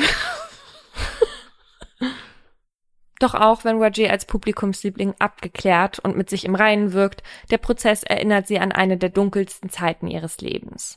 Roger wünscht sich eine Erklärung oder Entschuldigung von der Frau auf der Anklagebank, aber die bleibt aus. Die Herzogin streitet alle Vorwürfe ab, die ihr der Richter vorträgt. Sie sagt, es sei bizarr, dass die Menschen überhaupt glauben, jemand würde anderen Menschen Zement injizieren. Im Zeugenstand nimmt sie selbst die Opferrolle ein und bezeichnet ihre ehemaligen Kundinnen als Lügnerinnen. Eine Frau nach der anderen wird in den Zeugenstand gerufen und erzählt von den Eingriffen der Herzogin, die sich bei manchen Behandlungen sogar einen weißen Kittel überwarf, um sich als Ärztin zu inszenieren. Dass fast alle von ihnen nach der illegalen Behandlung mit gesundheitlichen Problemen zu kämpfen haben, lässt die Herzogin komplett kalt. Erst als Sarahs Tante aussagt und die Angeklagte schreiend an die drei Kinder erinnert, denen sie die Mutter genommen hat, fährt auch die Herzogin kurz aus der Haut. Wild gestikulierend und mit lauter Stimme weist sie alle Schuld von sich, bis ihre Anwältin sie zum Schweigen bringt. Im Gerichtssaal glaubt niemand an ihre Unschuld. Ihr Körper ist Beweis genug. Im März 2017 wird die Herzogin wegen Totschlags und des Praktizierens von Medizin ohne Approbation zu zehn Jahren Haft und weiteren fünf Jahren auf Bewährung verurteilt. Trotz ihrer Identität als Transfrau muss sie ihre Strafe im Männergefängnis absitzen. Oh wow, krass. Ja. Roger ist erleichtert, dass die Welt erstmal sicher vor ihr ist. Für sie ist die ganze Sache nochmal glimpflich ausgegangen. Die positive Resonanz, die sie auf ihre Fernsehauftritte bekommen hat, zaubert ihr wieder regelmäßig ein Lächeln auf die Lippen. Ab und zu wird sie sogar auf der Straße erkannt. Auch dem bekannten Chirurgen Dr. Terry Dubrow ist Reggie aufgefallen. Er ist bekannt aus der amerikanischen Reality-TV-Serie Botched, in der er gemeinsam mit seinen KollegInnen vor laufender Kamera misslungene Schönheitsoperationen ausbessert. Reggie ist großer Fan der Sendung und kann es gar nicht glauben, als sich Dr. Dubrow bei ihr meldet und verkündet, dass er ihr gerne helfen würde. Einige Wochen später sitzt Roger gemeinsam mit ihrer Mutter Sandra im Büro des TV-Arztes. Sie hat Angst, dass ihre Hoffnungen unerfüllt bleiben. Doch der Doc hat gute Neuigkeiten. Die einzelnen Geschwülze sind gut ertastbar und durch die Steroide, die ihr Dr. Martin verabreicht hat, weniger eng mit dem Gewebe verbunden. Er schlägt vor, Rajay erst das Kinn aufzuschneiden und einzelne kleine Fremdkörper zu entnehmen. Die übrige Haut soll anschließend mit einem Facelift gestrafft werden. Um Rajay das Ergebnis der Prozedur zu veranschaulichen, legt er ihr beide Hände auf die Wangen und zieht ihre Haut vor einem Spiegel in Richtung ihrer Ohren. Roger fängt an zu weinen. Zwar kann man die Beulen in ihrem Gesicht noch erkennen, doch die schlaff gewordene Haut hängt nicht länger faltig nach unten, sondern wird plötzlich wieder straff. Ihr gefällt ihr eigenes Spiegelbild wieder. Ein Gefühl, das Roger lange nicht mehr hatte. Die erste Operation von Dr. Dubrow an Rogers Kinn verläuft gut. Die Wunde heilt schnell. Es folgen vier weitere OPs in ihrem Gesicht in nur sieben Wochen. Jede von ihnen ist aufwendig. Dr. Dubrow kann die harten Zementknoten nur mit einer orthopädischen Säge aushöhlen. Die Klumpen sind so hart, dass einmal sogar die Säge dabei abbricht. Boah. Als Roger von der letzten Operation erwacht, ist ihr Gesicht noch geschwollen, doch ihre Haut fühlt sich plötzlich weich und gut an. Wenn sie lächelt, kann man ihre Zähne wiedersehen, weil ihre Lippen nicht mehr geschwollen sind. Ihre Wangen erinnern noch immer an Pausbacken, doch die Haut ist glatt und straff. Kleine Beulen, die immer wieder entstehen, kann sie mit Schminke überdecken. Sie hat Tränen in den Augen, genau wie Mama Sandra. Der Schmerz, das eigene Kind jahrelang leiden zu sehen, lastet auch auf ihren Schultern. In den darauffolgenden Jahren schafft der Arzt es, insgesamt 95 Prozent der toxischen Substanz aus Rajis Gesicht zu entfernen. Der Rest wird wohl für immer unter ihrer Haut bleiben. Ihre Brüste, ihre Hüften und ihr Hinterteil möchte Dr. Dubrow nicht operieren. Weil hier keine schwerwiegenden Entzündungen auftreten, ist an den Stellen nur das Gewicht der Zementknoten das Problem. Eines, mit dem Rajay leben muss. Das Risiko, alles schlimmer zu machen, ist zu groß, sagt der Experte. Die Frau, die für die Beulen verantwortlich ist, sitzt inzwischen seit mehreren Jahren im Gefängnis. 2027 könnte sie entlassen werden. Roger wird währenddessen ein Leben lang damit beschäftigt sein, ihren Körper zu beobachten. Sollten sich die Fremdkörper in ihren Brüsten, ihrer Hüfte oder ihrem Po entzünden, würde das eine weitere Vielzahl an Operationen oder die Amputation ihrer Brust bedeuten. Roger will gar nicht daran denken. Sie hat zwar lange gebraucht, aber heute ist sie zufrieden mit dem Bild, das sie sieht, wenn sie in den Spiegel schaut. Auch die Blicke der anderen Leute haben sich verändert. Manche starren sie noch immer an, doch Rajirs Selbstbewusstsein ist jetzt so groß, dass sie die Aufmerksamkeit als Kompliment versteht. Roger hat viel durchmachen müssen. Sie war lange verloren, wurde ausgeschlossen und dann von jemandem hinters Licht geführt, von dem sie sich verstanden gefühlt hatte, nachdem sie ihr ganzes Leben nicht akzeptiert wurde. Nicht zuletzt von ihrem eigenen Vater, der verstarb, als Roger und er sich gerade wieder über das Telefon annäherten. Roger will es anderen Menschen einfacher machen, als sie es hatte. Deswegen arbeitet sie mit verschiedenen Organisationen der LGBTQIA Plus Community zusammen und hilft vor allem Transgendern auf dem Weg der Transition. Dabei warnt sie weiterhin vor Operationen auf dem Schwarzmarkt, die heute seltener geworden sind, aber noch immer vorkommen. Wenn sich nur eine Person aufgrund ihrer Geschichte gegen eine solche Operation entscheidet, dann war es die Sache schon wert, sagt sie heute. Es ist ja so oft in Geschichten, die wir erzählen, so, dass Menschen, die verzweifelt sind und irgendwie auf der Suche nach Hilfe sind, dann an genau die falschen Leute geraten, weil sie dann offenbar für die einfachere Beute sind. Und hier finde ich das zusätzlich tragisch, weil es jetzt nicht nur so war, dass diese Herzogin eine Person war, die halt ihm gesagt hat, ja, ich kann das und das machen und dann siehst du besser aus oder dann siehst du so aus, wie du das wünschst, sondern auch noch dieses, ja, ich bin auch eine Transfrau und mhm. ich verstehe, was du brauchst und so weiter, noch diese emotionale Komponente dazu gekommen ist, was das nochmal, finde ich, auch irgendwie nochmal perfider macht, diese ganze Sache. Mhm, ja, die hat halt total in die Kerbe reingeschlagen. Was ich aber an Roger so bewundernswert finde, ist, ich habe ja auch diese Sendung teilweise gesehen, wo sie dann da bei diesen ÄrztInnen war, ne? Mhm. Die ist so voller Energie. Die ist ein reines Bündel guter Laune. Die strahlt auch so richtig, weißt du? Also du mhm. nimmst ihr das auch ab, wenn sie sagt, ich habe jetzt nur noch äußerliche Narben davon getragen und so, aber mir geht's gut, I'm fine. Ja das finde ich jetzt irgendwie wichtig, dass sie so daraus gekommen ist, ja. Obwohl sie diese ganzen Diagnosen hatte und in diesem schwarzen, schwarzen Loch war, dass sie es geschafft hat und dass sie jetzt auch noch äh, mit ihrer Geschichte sozusagen anderen helfen will. Ich finde das ganz großartig. Weißt du, an dem Fall bedrückt mich auch eine Sache. Für mich ist das kein Fall von einer typischen Schönheitskorrektur, ne, sondern das diente mhm. hier ja alles ihrer Transition. Und Roger hat das halt auch illegal machen lassen, weil sie das Geld nicht für professionelle Leute hatte. Also da war halt auch eine Art Druck hinter. Und ja. das ist natürlich schon nochmal auf einer anderen Ebene schlimm, weil du eh schon diesen Leidensweg gehst und dich nicht mit deinem geborenen Geschlecht identifizieren kannst und dann halt alles machen willst, damit du dich besser fühlst und damit du dich irgendwie zu Hause in deinem Körper fühlst. Und dann gerätst du an solche Leute weil es generell nicht genug Unterstützung für dich gibt. Ne? Also ja. wäre das jetzt irgendwie staatlich geregelt gewesen, dass sie diese geschlechtsangleichenden Operationen bezahlt bekommt, dann wäre das ja nochmal eine andere Sache gewesen. Und eine Sache zum Fall will ich noch kurz loswerden. Ich habe hier den Dead Name benutzt, also ihren Namen, den sie von Geburt an mitgegeben bekommen hat, Regindra. Und ich habe auch die männlichen Pronomen benutzt, obwohl das was ist, was oft kritisiert wird an Medien, dass sie sozusagen nicht akzeptieren, dass eine Transfrau oder ein Transmann ja eigentlich von Geburt an schon ein Mann oder eine Frau war. In diesem Fall habe ich es aber so gemacht, weil ich mich an Rajés eigener Erzählung orientiert habe und sie spricht auch von sich in der Zeit als homosexuellen Mann und nicht als heterosexuelle Frau. Mhm. Und deswegen habe ich mich jetzt natürlich in meiner Erzählung auch nicht über sie hinweggesetzt. Mhm. Wie eben schon gesagt, Roger hatte sich ja extra an die Herzogin gewandt, weil es halt viel günstiger war, das bei ihr machen zu lassen, als bei professionellen Leuten, die auch eine entsprechende medizinische Ausbildung hatten. Wer in Deutschland diesen Fehler nicht machen möchte und beispielsweise jetzt einen größeren Busen haben will, der sucht wahrscheinlich im Internet erstmal nach Schönheitschirurginnen und guckt dann vielleicht auf die Rezensionen und hört auf Empfehlungen von Bekannten. Aber eigentlich sollte man vor allem auf den Titel schauen, denn die Berufsbezeichnung Schönheitschirurgin ist nicht geschützt. Also das heißt, das kann sein, dass eine Person, die sich so nennt, nicht die Qualifikationen hat, die man sich eigentlich wünschen würde. Und darum geht's jetzt in meinem Aha. Weil viele, so wie ich bis letzte Woche, gar nicht wissen, dass es einen Unterschied macht, ob man sich jetzt halt nur in Anführungsstrichen Schönheitschirurg in nennt oder ob man auch den Titel Facharzt oder Fachärztin für ästhetisch-plastische Chirurgie hat.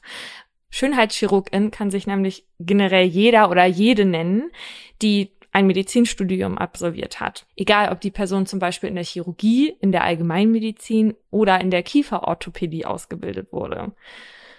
Das heißt, die Frau, die mir früher diese hässliche feste Zahnspange mit dem Geweihgestell verpasst hat, wenn die jetzt keine Lust mehr auf ihren Job hätte, dann kann die theoretisch ihr Schild vorne abnehmen, eins mit Schönheitschirurgin anfertigen lassen und vorn an die Tür pappen und könnte mir dann am nächsten Tag ein D-Körbchen ranschrauben.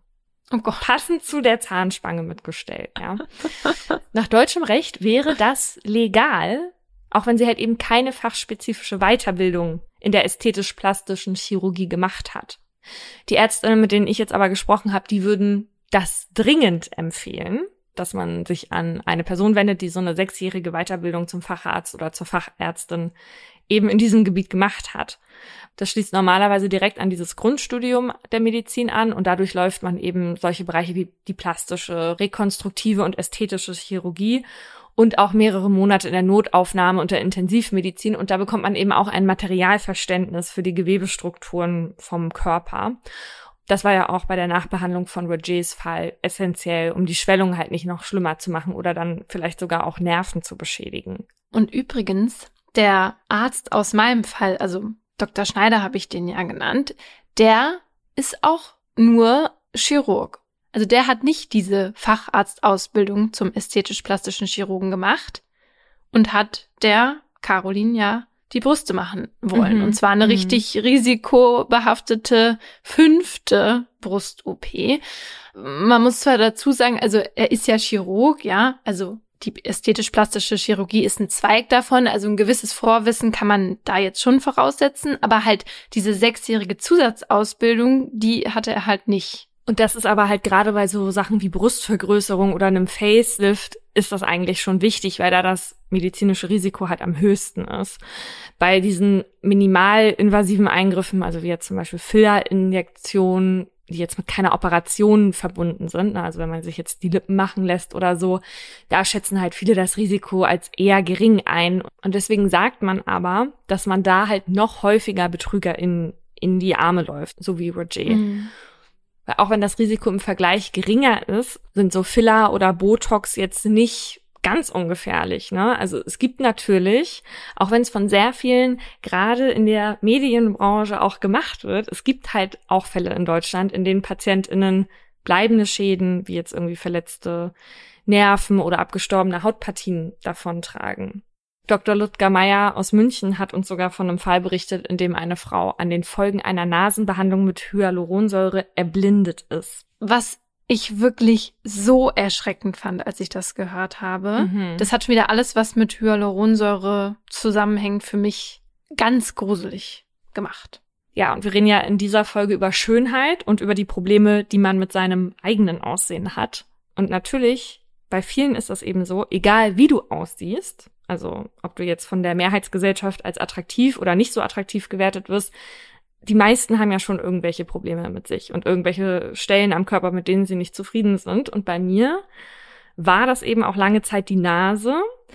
Ist es auch immer noch ein bisschen, aber nicht mehr so doll wie Mitte 20 und ich habe mir sehr lange Gedanken über eine Nasen-OP gemacht, aber weil die halt doch sehr schmerzhaft sein soll und ich einige kenne, die eine Nasen-OP hatten und ich die Fotos kenne, wie die danach aussehen im Gesicht mhm. und dass man da diese Tampons drin haben muss und das scheiße wehtut, wenn die dann rauskommen, war das immer so, oh nee, also weiß ich echt nicht, ob ich da denn meine Komplexe siegen lassen soll. Hm. Und dann habe ich eben von dieser Nasenbehandlung mit Hyaluronsäure gehört. Und als ich das jetzt aber gehört habe, dass das auch die Nebenwirkung davon sein kann, bin ich da ja schon wieder raus, mir sowas in die Nase machen zu lassen. Ja. Oh Gott, also wie schlimm ist das, wenn du Wie, also wie doll muss, bereut man das dann, ja? Also dann denkt man sich doch so, oh, nee. Und trotzdem sind auch HeilpraktikerInnen dazu berechtigt, so eine minimalinvasiven Eingriffe durchzuführen. Und wir wissen ja, so eine Ausbildung, die dauert circa 12 bis 24 Monate. Und nicht jeder, der vorgibt, diese Ausbildung zu haben, hat sie auch. Wie zum Beispiel die Influencerin Duyu Beauty, so spreche ich sie jetzt aus, die in Bochum im Jahr 2019 vor Gericht stand. Die sollen nämlich mit einer gefälschten Heilpraktikerin-Urkunde in ihrer Wohnung mehr als 3000 Mal Hyaluronsäure in die Lippen und in die Nasen ihrer KundInnen injiziert und damit steuerfrei knapp 1,3 Millionen Euro eingenommen haben. Werbung hat die 26-Jährige über ihren Instagram-Account gemacht. Auf dem folgten ihr dann auch bald schon 100.000 Menschen. Und genau das wurde ihr aber nachher zum Verhängnis, weil viele Frauen auf Instagram danach nämlich von Schwellungen und Entzündungen nach der Behandlung sprachen. Und vor dem Landgericht Bochum wurde die Influencerin dann zu einer zweieinhalbjährigen Haftstrafe verurteilt. Ihrer Revision wurde aber jetzt stattgegeben und deswegen geht der Fall jetzt nochmal zum Bundesgerichtshof nach Karlsruhe. Also blöder kann man ja gar nicht sein, oder? Wenn man schon sowas Illegales macht und sich ernsthaft auch die Steuern davon einfach, also das nirgendwo anmeldet, und dann aber bei Instagram darüber ja. postet, dass man das mhm. anbietet. Also sorry, aber das hat man ja wirklich so oder so verdient. Ja, wobei das auch ein Glück war, dass das dann so öffentlich wurde, weil Dr. Meyer hat uns beiden nämlich erzählt, dass es in solchen Fällen nicht so oft zur Anklage kommt, weil die Opfer meistens kein Geld haben, sich dann irgendwie bei einem Rechtsstreit über Wasser zu halten und meistens das Geld auch eher benutzen, um diese Schäden von einem Facharzt oder einer Fachärztin behandeln zu lassen. Mhm. Das weiß er auch, weil er sagt, etwa 30 bis 40 Prozent seiner PatientInnen zu ihm kommen, weil sie zur Problemnachbehandlung da sind, weil irgendwas mit Fillern schiefgelaufen ist. Ja, und ein Eingriff, bei dem noch viel schlimmere Komplikationen auftreten können, ist das Brazilian Butt Lift. Für die, die damit nichts anfangen können. Das ist ein Eingriff, bei dem einem Eigenfett, zum Beispiel vom Bauch oder von den Oberschenkeln, abgesaugt und dann ins eigene Gesäß gespritzt wird, um eben einen größeren Po zu bekommen. Das ist aber eine Operation, die viel gefährlicher ist als die anderen, also als die, von denen wir bisher gesprochen haben. Also mal zum Vergleich. Während eine Brustvergrößerung nur in seltenen Einzelfällen zum Tod führen kann, liegt das Risiko bei einem Brazilian Butt Lift laut der British Association of Aesthetic Plastic Surgeons bei 1 zu 3000. Also jede 3000. Person, die das durchführen lässt, stirbt. Häufig ist die Ursache dafür dann eine Fettembolie und die kann vorkommen, wenn der Arzt oder die Ärztin das Eigenfett dann statt ins Gewebe der Patientinnen versehentlich in deren Blutbahn injiziert. Das ist so, dass schon kleine Fetttropfen im Blut dann dazu führen können, dass die Blutgefäße verschlossen werden, was dann am Ende zum Tod führen kann. Und deswegen raten in Deutschland halt auch viele plastische Chirurginnen von diesen Operationen ab. Aber ein Arzt aus Düsseldorf, der hat sich gerade mit dem Brazilian Butt Lift einen Namen gemacht, und zwar Ali Samari. Der hat seine Operation mehrfach gefilmt und sie danach auf Instagram hochgeladen. Seinen Account, auf dem er mehrere tausend Follower hatte, den gibt's aber heute nicht mehr, denn Samari sitzt seit letztem Jahr im Gefängnis. Und Grund dafür sind zwei Frauen, die mutmaßlich an den Folgen seiner Operation gestorben sind. Eine von ihnen war die 20 Jahre alte Studentin Maria, die Samari im August 2018 9500 Euro zahlte, um Fett eben von ihrem Bauch, ihrer Taille und ihrem Rücken eben in ihr Gesäß zu übertragen. Samari soll Maria in nur einer Sitzung mehr als 12 Liter Gewebeflüssigkeit abgesaugt und dann 1,2 Liter Eigenfett wieder zurück in ihre Brüste und je ein Liter in die Pobacken injiziert haben. MedizinerInnen empfehlen aber eigentlich maximal 800 Milliliter pro Sitzung pro Pobacke. Ich sage hier immer, er soll das gemacht haben, dies, das, weil er zwar im November 2021 wegen Körperverletzung mit Todesfolge in zwei Fällen zu drei Jahren und vier Monaten Haft verurteilt wurde. Den Fall hätten wir hier übrigens auch gerne als zweiten deutschen Fall erzählt. Ja. Aber es ist eben so, dass das Urteil bis heute noch nicht rechtskräftig ist, weil Samari die Revision eingelegt hat. Und deswegen können wir diese ganzen Informationen jetzt noch nicht als gegeben annehmen. Wir wissen nur, Maria und auch eine 42 Jahre alte Mutter, die starben kurz nach der Behandlung bei ihm an einem Kreislaufversagen, mutmaßlich ausgelöst durch eine Fettembolie. und das Landgericht Düsseldorf, das hatte Samari eben zur Last gelegt, dass er die OPs nicht fachgerecht durchgeführt hat und seine Patientinnen auch nicht ausreichend über diese großen Risiken vom Brazilian Buttlifting aufgeklärt hat. Ja, und als Arzt hast du halt eine Verantwortung. Und wenn du deiner Patientin nicht sagst, dass jede dreitausendste stirbt und deine Patientin ist dann eine davon, dann muss man halt auch mit den rechtlichen Konsequenzen rechnen. Obwohl ich jetzt nicht weiß, ob Samari jetzt das mit den 3000 nicht gesagt hat oder was er nicht gesagt hat, aber das ist auf jeden Fall, was ihm vorgeworfen wird. Er hat nicht genug gezeigt, wie gefährlich das sein kann. Ja, und dann, finde ich, ist man halt auch mit Schuld. Genau, weil du kannst ja nur immer eine richtige Entscheidung treffen, wenn du die Wahrheit und alle Fakten kennst. Ne? Und wenn man die eben vorenthält, vielleicht hätten sich die Frauen dann ja auch gar nicht für so eine Operation entschieden. Ja, obwohl ich jetzt bei der Recherche ja auch ganz schnell drauf gestoßen bin, dass es sehr gefährlich ist, ne? Und man das theoretisch auch schnell selbst herausfinden kann. Aber gerade deswegen finde ich es so erschreckend, wie viele Menschen so eine gefährliche Operation auf sich nehmen. Laut der International Society of Aesthetic Plastic Surgery sollen im Jahr 2020 hier in Deutschland mehr als 4000 solcher OPs durchgeführt worden sein.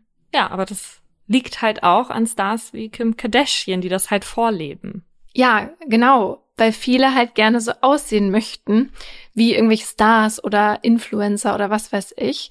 Aber die Frage ist ja eigentlich, warum wollen wir denn eigentlich aussehen wie irgendwelche Stars? Also wieso wollen wir unser Aussehen verändern? Weil das sind ja eigentlich die Fragen, die dieser ganzen Folge zugrunde liegen. Und ohne deren Antwort oder die Motivation dazu wäre es vielleicht auch gar nicht zu den Opfern gekommen. Eine Umfrage der deutschen Klinikgruppe Medical One hat diese Fragen 2015 mal an Menschen weitergegeben, die einen Schönheitseingriff vor sich hatten. Und der Großteil gab an, dass man sich wohler in der eigenen Haut fühlen möchte. 41 Prozent wollten mit dem Eingriff einen Schönheitsfehler beheben und ungefähr jede dritte Person hat sich davon eine gesteigerte Attraktivität und ein höheres Selbstbewusstsein erhofft. Weitere Gründe waren noch jünger auszusehen, mehr Vorteile bei der Partnersuche zu haben oder mehr Aufmerksamkeit durch das Umfeld zu bekommen. Genau, und auch wenn diese Idee von Schönheit eigentlich total zurückgeblieben ist, muss man, glaube ich, leider akzeptieren, dass der Mensch andere Menschen schnell bewertet. Und das geht natürlich zunächst halt über die Optik was der oder die zum Beispiel im Beruf kann oder ob die Person sympathisch ist. Das sind ja alles Dinge, die wir erst nach einer Zeit herausfinden. Ja. Und wie Psychologe Lars Pehnke im Interview mit dem Magazin Forschung und Lehre erklärt, auch vor dem Hintergrund der Attraktivitätseinschätzung verzerrt wird nämlich durch den sogenannten Halo-Effekt. Das heißt, Menschen schließen von einer bekannten positiven Eigenschaft, also hier in dem Beispiel schön zu sein, auf Unbekannte. In der Psychologie spricht man auch vom Schön ist gut-Effekt. Heißt, so fasst es die Zeit zusammen, Zitat, wir halten schöne Menschen für bessere Menschen, für schlauer, für moralischer, integrer, begabter, für vertrauenswürdiger und altruistischer. Und kommt uns ein schöner Mensch auf dem Gehweg entgegen, machen wir ihm eher Platz. Richter verhängen mildere Strafen über schöne Menschen, Kinder schneiden in der Schule besser ab, etc. pp. Und das alles sind Erkenntnisse von Studien. Ne? Und warum ist das so? Super interessant. Anjan Chattery, der ist Professor für Neurowissenschaften an der University of Pennsylvania, und der hat herausgefunden, dass wenn er seinen ProbandInnen schöne Menschen zeigte, der Teil im Gehirn aktiviert wird, der das Belohnungssystem steuert. Chattery machte auch Testreihen mit Bildern von Personen, deren Gesicht deformiert war, durch Narben zum Beispiel. Mhm. Und dann konnte er messen, dass plötzlich Regionen im Hirn stillstehen, die normalerweise aktiviert werden. Und zwar die, die für Empathie und Mitgefühl zuständig sind. Oh Gott. Und daraus schließt er, dass wir dazu neigen könnten, Menschen mit Deformation beispielsweise weniger als gleichberechtigte menschliche Wesen zu akzeptieren. Das ist ja nur ein Armutszeugnis. Wie schlimm ist das? Wow. Und vor allem, wir können erstmal nichts dagegen tun, aber er sagt auch, das ist natürlich nur der erste Eindruck und wir Menschen, wir müssen unser Hirn einfach weiter anstrengen und uns dann auf die weiteren Eindrücke berufen. Ja. Bei manchen Menschen hat man aber das Gefühl, das machen sie natürlich nicht. Ja, aber das wundert einen dann eben nicht, warum man eben schön sein will oder attraktiv sein will, wenn man halt so viele andere Vorteile dann noch daraus zieht, sozusagen. Und heutzutage kann man das eben mit den Schönheitsoperationen machen. Genau, aber das war schon immer so. Also Menschen wollten schon immer den Schönheitsidealen ihrer Gesellschaft entsprechen. Auf jeden Fall ist dieser Wunsch, besser auszusehen, mehr Anerkennung zu bekommen. Der ist ja nicht neu, also den gibt es schon seit Jahrtausenden und auf der ganzen Welt. Allerdings ist seit ein paar Jahren in unserer Gesellschaft was dazugekommen, was diesen Wunsch bei vielen offenbar nochmal verstärkt, wie uns Dr. Steffen Handstein, ehemaliger Präsident der Vereinigung der deutschen ästhetisch-plastischen Chirurginnen, im Interview erzählt hat. Was diese Sache sehr intensiv beeinflusst, ist eben letztlich auch diese Bilderflut, die, die wir da erleben. Ne? Und, und das, das muss man schon sagen, dass, dass, dass das ja was auslöst. Ne? Also die Bilder, die wir ja, also ich versuche das immer meinen Patienten zu erklären. Ne? Wir, also es gibt Natur, ja, und, und da kann man bestimmte Dinge sicherlich auch optimieren und bessern. Aber es gibt Photoshop, das, das ist eine andere Kategorie. Ja? Und letztlich äh, ist das, was wir machen können, eben kein Photoshop. Ja? Und das ist das, was aber passiert. Und wir müssen zur Kenntnis nehmen, dass eben unsere ästhetische Empfindung durchaus auch von den Bildern beeinflusst wird. Die Bilder, von denen Dr. Handstein spricht, sind die, mit denen wir auf Social Media konfrontiert werden und unsere Einschätzung, was Schönheit angeht, total verzerrt. Dazu gibt es auch Untersuchungen von. Und zwar spricht man da vom Charlie's Angels Effekt. Mhm. Und der beschreibt, wie sich unsere Wahrnehmung verändert, wenn sich die Vergleichsgruppe ändert. Und zwar hat man in dieser Studie in den 80ern erstmal Männer potenzielle Datepartnerinnen bewerten lassen. Und danach haben diese Männer die Serie Drei Engel für Charlie geguckt. Und danach hat man sie nochmal die potenziellen Datepartnerinnen bewerten lassen. Und es stellte sich heraus, dass die Männer die potenziellen Partnerinnen nach der Serie als durchschnittlich weniger attraktiv beurteilt hatten mhm. als vor der Serie, weil in der Serie natürlich sehr viele attraktive Frauen waren. Und deswegen heißt das Charlie's Angels Phänomen oder wie heißt das? Effekt, ja. Effekt. Wow, okay. Ja, aber das kann man ja auch nachvollziehen. Wenn man nur mit schönen Leuten umgeben ist, weil man vielleicht Model ist oder weil man in irgendeinem so Bereich arbeitet, wo halt Schönheit das Allerwichtigste ist, dass man dann auch irgendwie seine, ja, nicht Ansprüche nach oben schraubt, sondern einfach eine andere Sicht auf Schönheit hat. Ja, und wenn du möchtest, dass dein Partner oder deine Partnerin dich weiterhin als attraktiv empfindet, dann guck halt keine Filme, wo schöne Menschen drin sind. Ist doch ganz einfach, weil der Mensch funktioniert einfach so billig. Aber deswegen ist es halt auch irgendwie problematisch, weil wir ständig diese bearbeiteten Bilder oder halt Menschen mit Filter auf Social Media sehen und deswegen auch ja unsere eigene Schönheit dadurch mehr in Frage stellen. Ja. Ich weiß noch, als ich das erste Mal einen Filter benutzt habe, zusammen mit meiner Freundin Larissa. Das war ein ganz absurder Filter. Ich weiß nicht, ob vielleicht sogar Dollarzeichen drauf zu sehen waren. Auf jeden Fall war irgendwas Rosanes im Gesicht und die Lippen waren halt ganz doll nach oben gezogen. Ne? Und ich habe mir gedacht, mein Gott, ist das schön. also wirklich so absurd, so sieht kein Mensch aus. Ne? Ja. Also nicht mal so, dass man denkt, ach, da wurde irgendwas Natürliches unterstrichen oder so, sondern es war einfach nur künstlich. Und ich dachte mir so, wenn ich so aussehen würde. Ja. Wie ekelhaft.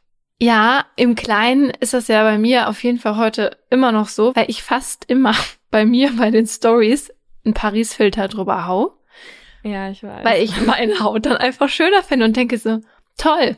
Und dann kriege ich Nachrichten von euch da draußen, was ich eigentlich für eine Skincare benutze und warum ich eigentlich so schöne Haut habe, wo ich mir so denke, ich dachte, jeder benutzt den Paris-Filter und ihr seht das, weil ich sehe das auch bei allen Influencern, weißt du, in der Story. Wenn die so eine schöne Haut haben, dann weiß ich, das ist halt der Paris-Filter. Ich finde die Haut ja nicht schön, deswegen benutze ich ihn halt auch nicht, ja. weil ich finde, keine Poren zu haben, sieht halt gar nicht gut aus irgendwie, weißt du?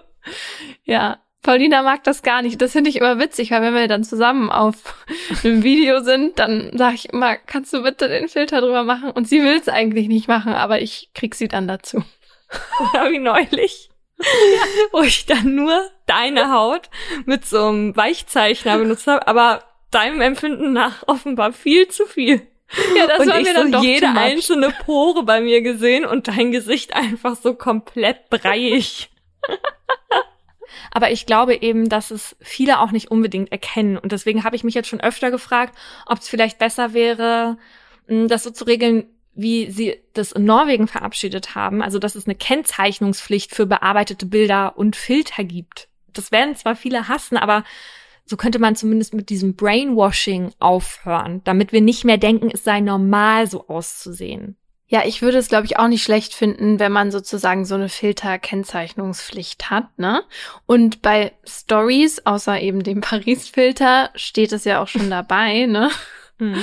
Aber wenn man mal diesen Gedanken so weiterspinnt, dann müsste man ja eigentlich auch sagen, zu allen Leuten, die sich irgendwie durch Schönheitsoperationen haben schöner Total, machen lassen, ja, ja. ne? Denen sagen ja, ja ihr äh, ihr müsst es jetzt überall angeben und dann stelle ich mir so vor, okay, also weil in der Instagram Bio steht dann da oben schon so bei äh, Brust-OP 2013, ähm, Lippenfiller 2016 oder so, weißt du? Ja, ja, ja, genau. Ich hatte genau denselben Gedanken. Und zwar, weil ich mich schon ganz lange frage, was ist mir eigentlich lieber? Wenn Stars oder Personen in der Öffentlichkeit offen damit umgehen, dass sie etwas haben machen lassen, damit ich weiß, so wie die Person aussieht, das ist nicht alles Natur und dann kann ich es vielleicht für mich besser einordnen. Aber vielleicht wird dadurch, dass dann natürlich viele darüber reden würden, das noch mehr normalisiert. Ja. Es geht auch gar nicht nur um die Influencer und Influencerinnen, es machen auch Nachrichtensprecher und Nachrichtensprecherinnen, ja. also einfach alle Personen in der Öffentlichkeit natürlich. Tut man dann was Gutes damit, wenn man öffentlich darüber redet oder bewirkt man das Gegenteil? Das finde ich ganz schwierig. Und ich habe da auch selber noch keine Haltung zu entwickelt. Ja. Auch für mich selber bezüglich dem, was ich bereit wäre, öffentlich zu sagen. Ja, das ist total schwierig. Was ich aber auf jeden Fall wichtig finde, ist, dass wenn man irgendwie gefragt wird oder sowas, vielleicht als Kylie Jenner oder sowas, die jetzt offensichtlich schon sehr viel hat machen lassen und ganz viele junge Mädchen sie als Vorbild nehmen, dass man dann das zumindest nicht leugnet, weißt du? Also ich meine, sie kann jetzt das auch nicht mhm. leugnen, aber es gibt ja Leute wie Chiara Ohofen, die dann einfach sagt, nee, meine Lippen wurden nicht gemacht, das sind die Strähnen. So, weißt du, das finde ich halt schlimm. Okay, aber beispielsweise Kylie Jenner, ne, finde ich, mhm. ist auch ein bisschen was anderes, weil sie komplett mit Beauty und wie sie aussieht ihr Geld verdient, ne? Was ist mit Anne Will? Anne Will wird sicherlich schon tausendmal gefragt worden sein. Frau Will, was haben Sie denn da machen lassen? Und ich persönlich denke mir da auch, lass doch einfach diese Frau in Ruhe. Das ist doch überhaupt nicht ihr Thema. Mhm. Lass sie doch so aussehen, wie sie aussieht. Ne? Ja. Also und ich habe neulich eine Beobachtung mal mir selber gemacht bezüglich meiner Nase wieder. Und zwar habe ich den Podcast Deutschland 3000 angehört, wo Laura Larsen zu Gast war und mit Eva Schulz gesprochen hat, die ich beide sehr mag. Und in dem Podcast spricht Laura Larsen sehr ehrlich über ihre Nasen-OP. Und ich fand das toll, dass sie da so offen drüber redet und das mhm. auch allen sagt. Aber gleichzeitig habe ich bei mir selber gemerkt, aha, wenn Laura Larsen diese Nasen-OP durchgestanden hat und jetzt so zufrieden mit ihrer Nase ist, dann macht es das für mich auch schon wieder ein bisschen attraktiver, die Nasen-OP. Mm, ja. Dann wird das für mich ja auch nicht so schlimm sein. Also wahrscheinlich ist es sau schlimm in dem Moment, wo man dann durch die OP ist. Aber weißt du, was ich meine? Das hat in mir schon wieder diesen Gedanken angeregt. Ach, naja, vielleicht denke ich da doch noch mal drüber nach. Ja. Und dann ist eben wirklich diese Frage berechtigt, ob man da mehr drüber reden sollte oder nicht. Weil ich meine, das sieht man ja schon anhand von den letzten Jahren, also auch was wir so, sag ich jetzt mal, mitbekommen von Leuten in unserer Umgebung mit Botox und ähm, Hyaluron und so weiter. Vor zehn Jahren hätte man noch äh, gesagt, oh Gott, ich habe Angst äh, vor Spritzen und was passiert dann da und so. Und das ist jetzt mhm. schon so ich glaube, das hat jetzt auch natürlich was mit dem Alter zu tun, aber das ist halt normal, dass man das macht oder das ist gar nicht mehr schlimm und äh, es, es gibt keinen Aufschrei in der Clique oder so, wenn das jetzt jemand macht. Und da gibt's, wie wir eben gehört haben, eben auch schon natürlich Risiken. Und wenn das aber dann noch so weitergeht, dass wir das auch so normal finden, dass man sich die Nase operiert, dass man sich die Brüste operiert oder hm, Gott bewahre, einen Brazilian Butt Lift machen lässt, dann kann es vielleicht eben doch schon gefährlich werden. Ja, und trotzdem verurteilen wir natürlich niemanden, der was an sich machen lässt, weil das am Ende natürlich immer die eigene Entscheidung ist. Und wenn man sich dafür entscheidet, dann ist es aber irgendwie natürlich wichtig, dass man sich gründlich über die Risiken informiert und auch zu fachkundigen Ärztinnen geht. Damit nicht so was passiert wie in den Fällen, die wir euch heute präsentiert haben. Das wäre nämlich scheiße für die Hölle.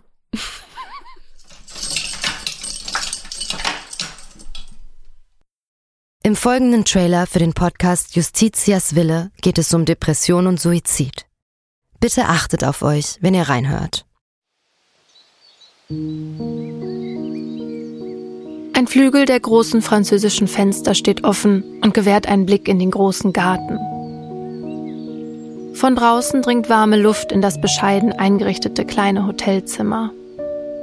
Sie kniet auf dem Einzelbett, faltet die Hände und richtet den Blick gen Himmel. Danach setzt der Mann, der bei ihr ist, ihr die Nadel und schließt den Zugang an. Lieber Gott, nimm mich zu dir, sagt sie und öffnet das Ventil. Dann bahnt sich die tödliche Flüssigkeit ihren Weg in ihre Vene. Die beiden haben sich heute zum Sterben verabredet. Sie wollte, dass er ihr dabei hilft, sich von ihrem jahrelangen Leid zu befreien. Wenige Augenblicke später schläft sie ein. Nach ein paar Minuten setzt ihre Atmung aus, danach hört ihr Herz aufzuschlagen. An diesem Tag ist der Mann sich sicher, das Richtige getan zu haben. Doch jetzt steht der pensionierte Arzt vor Gericht.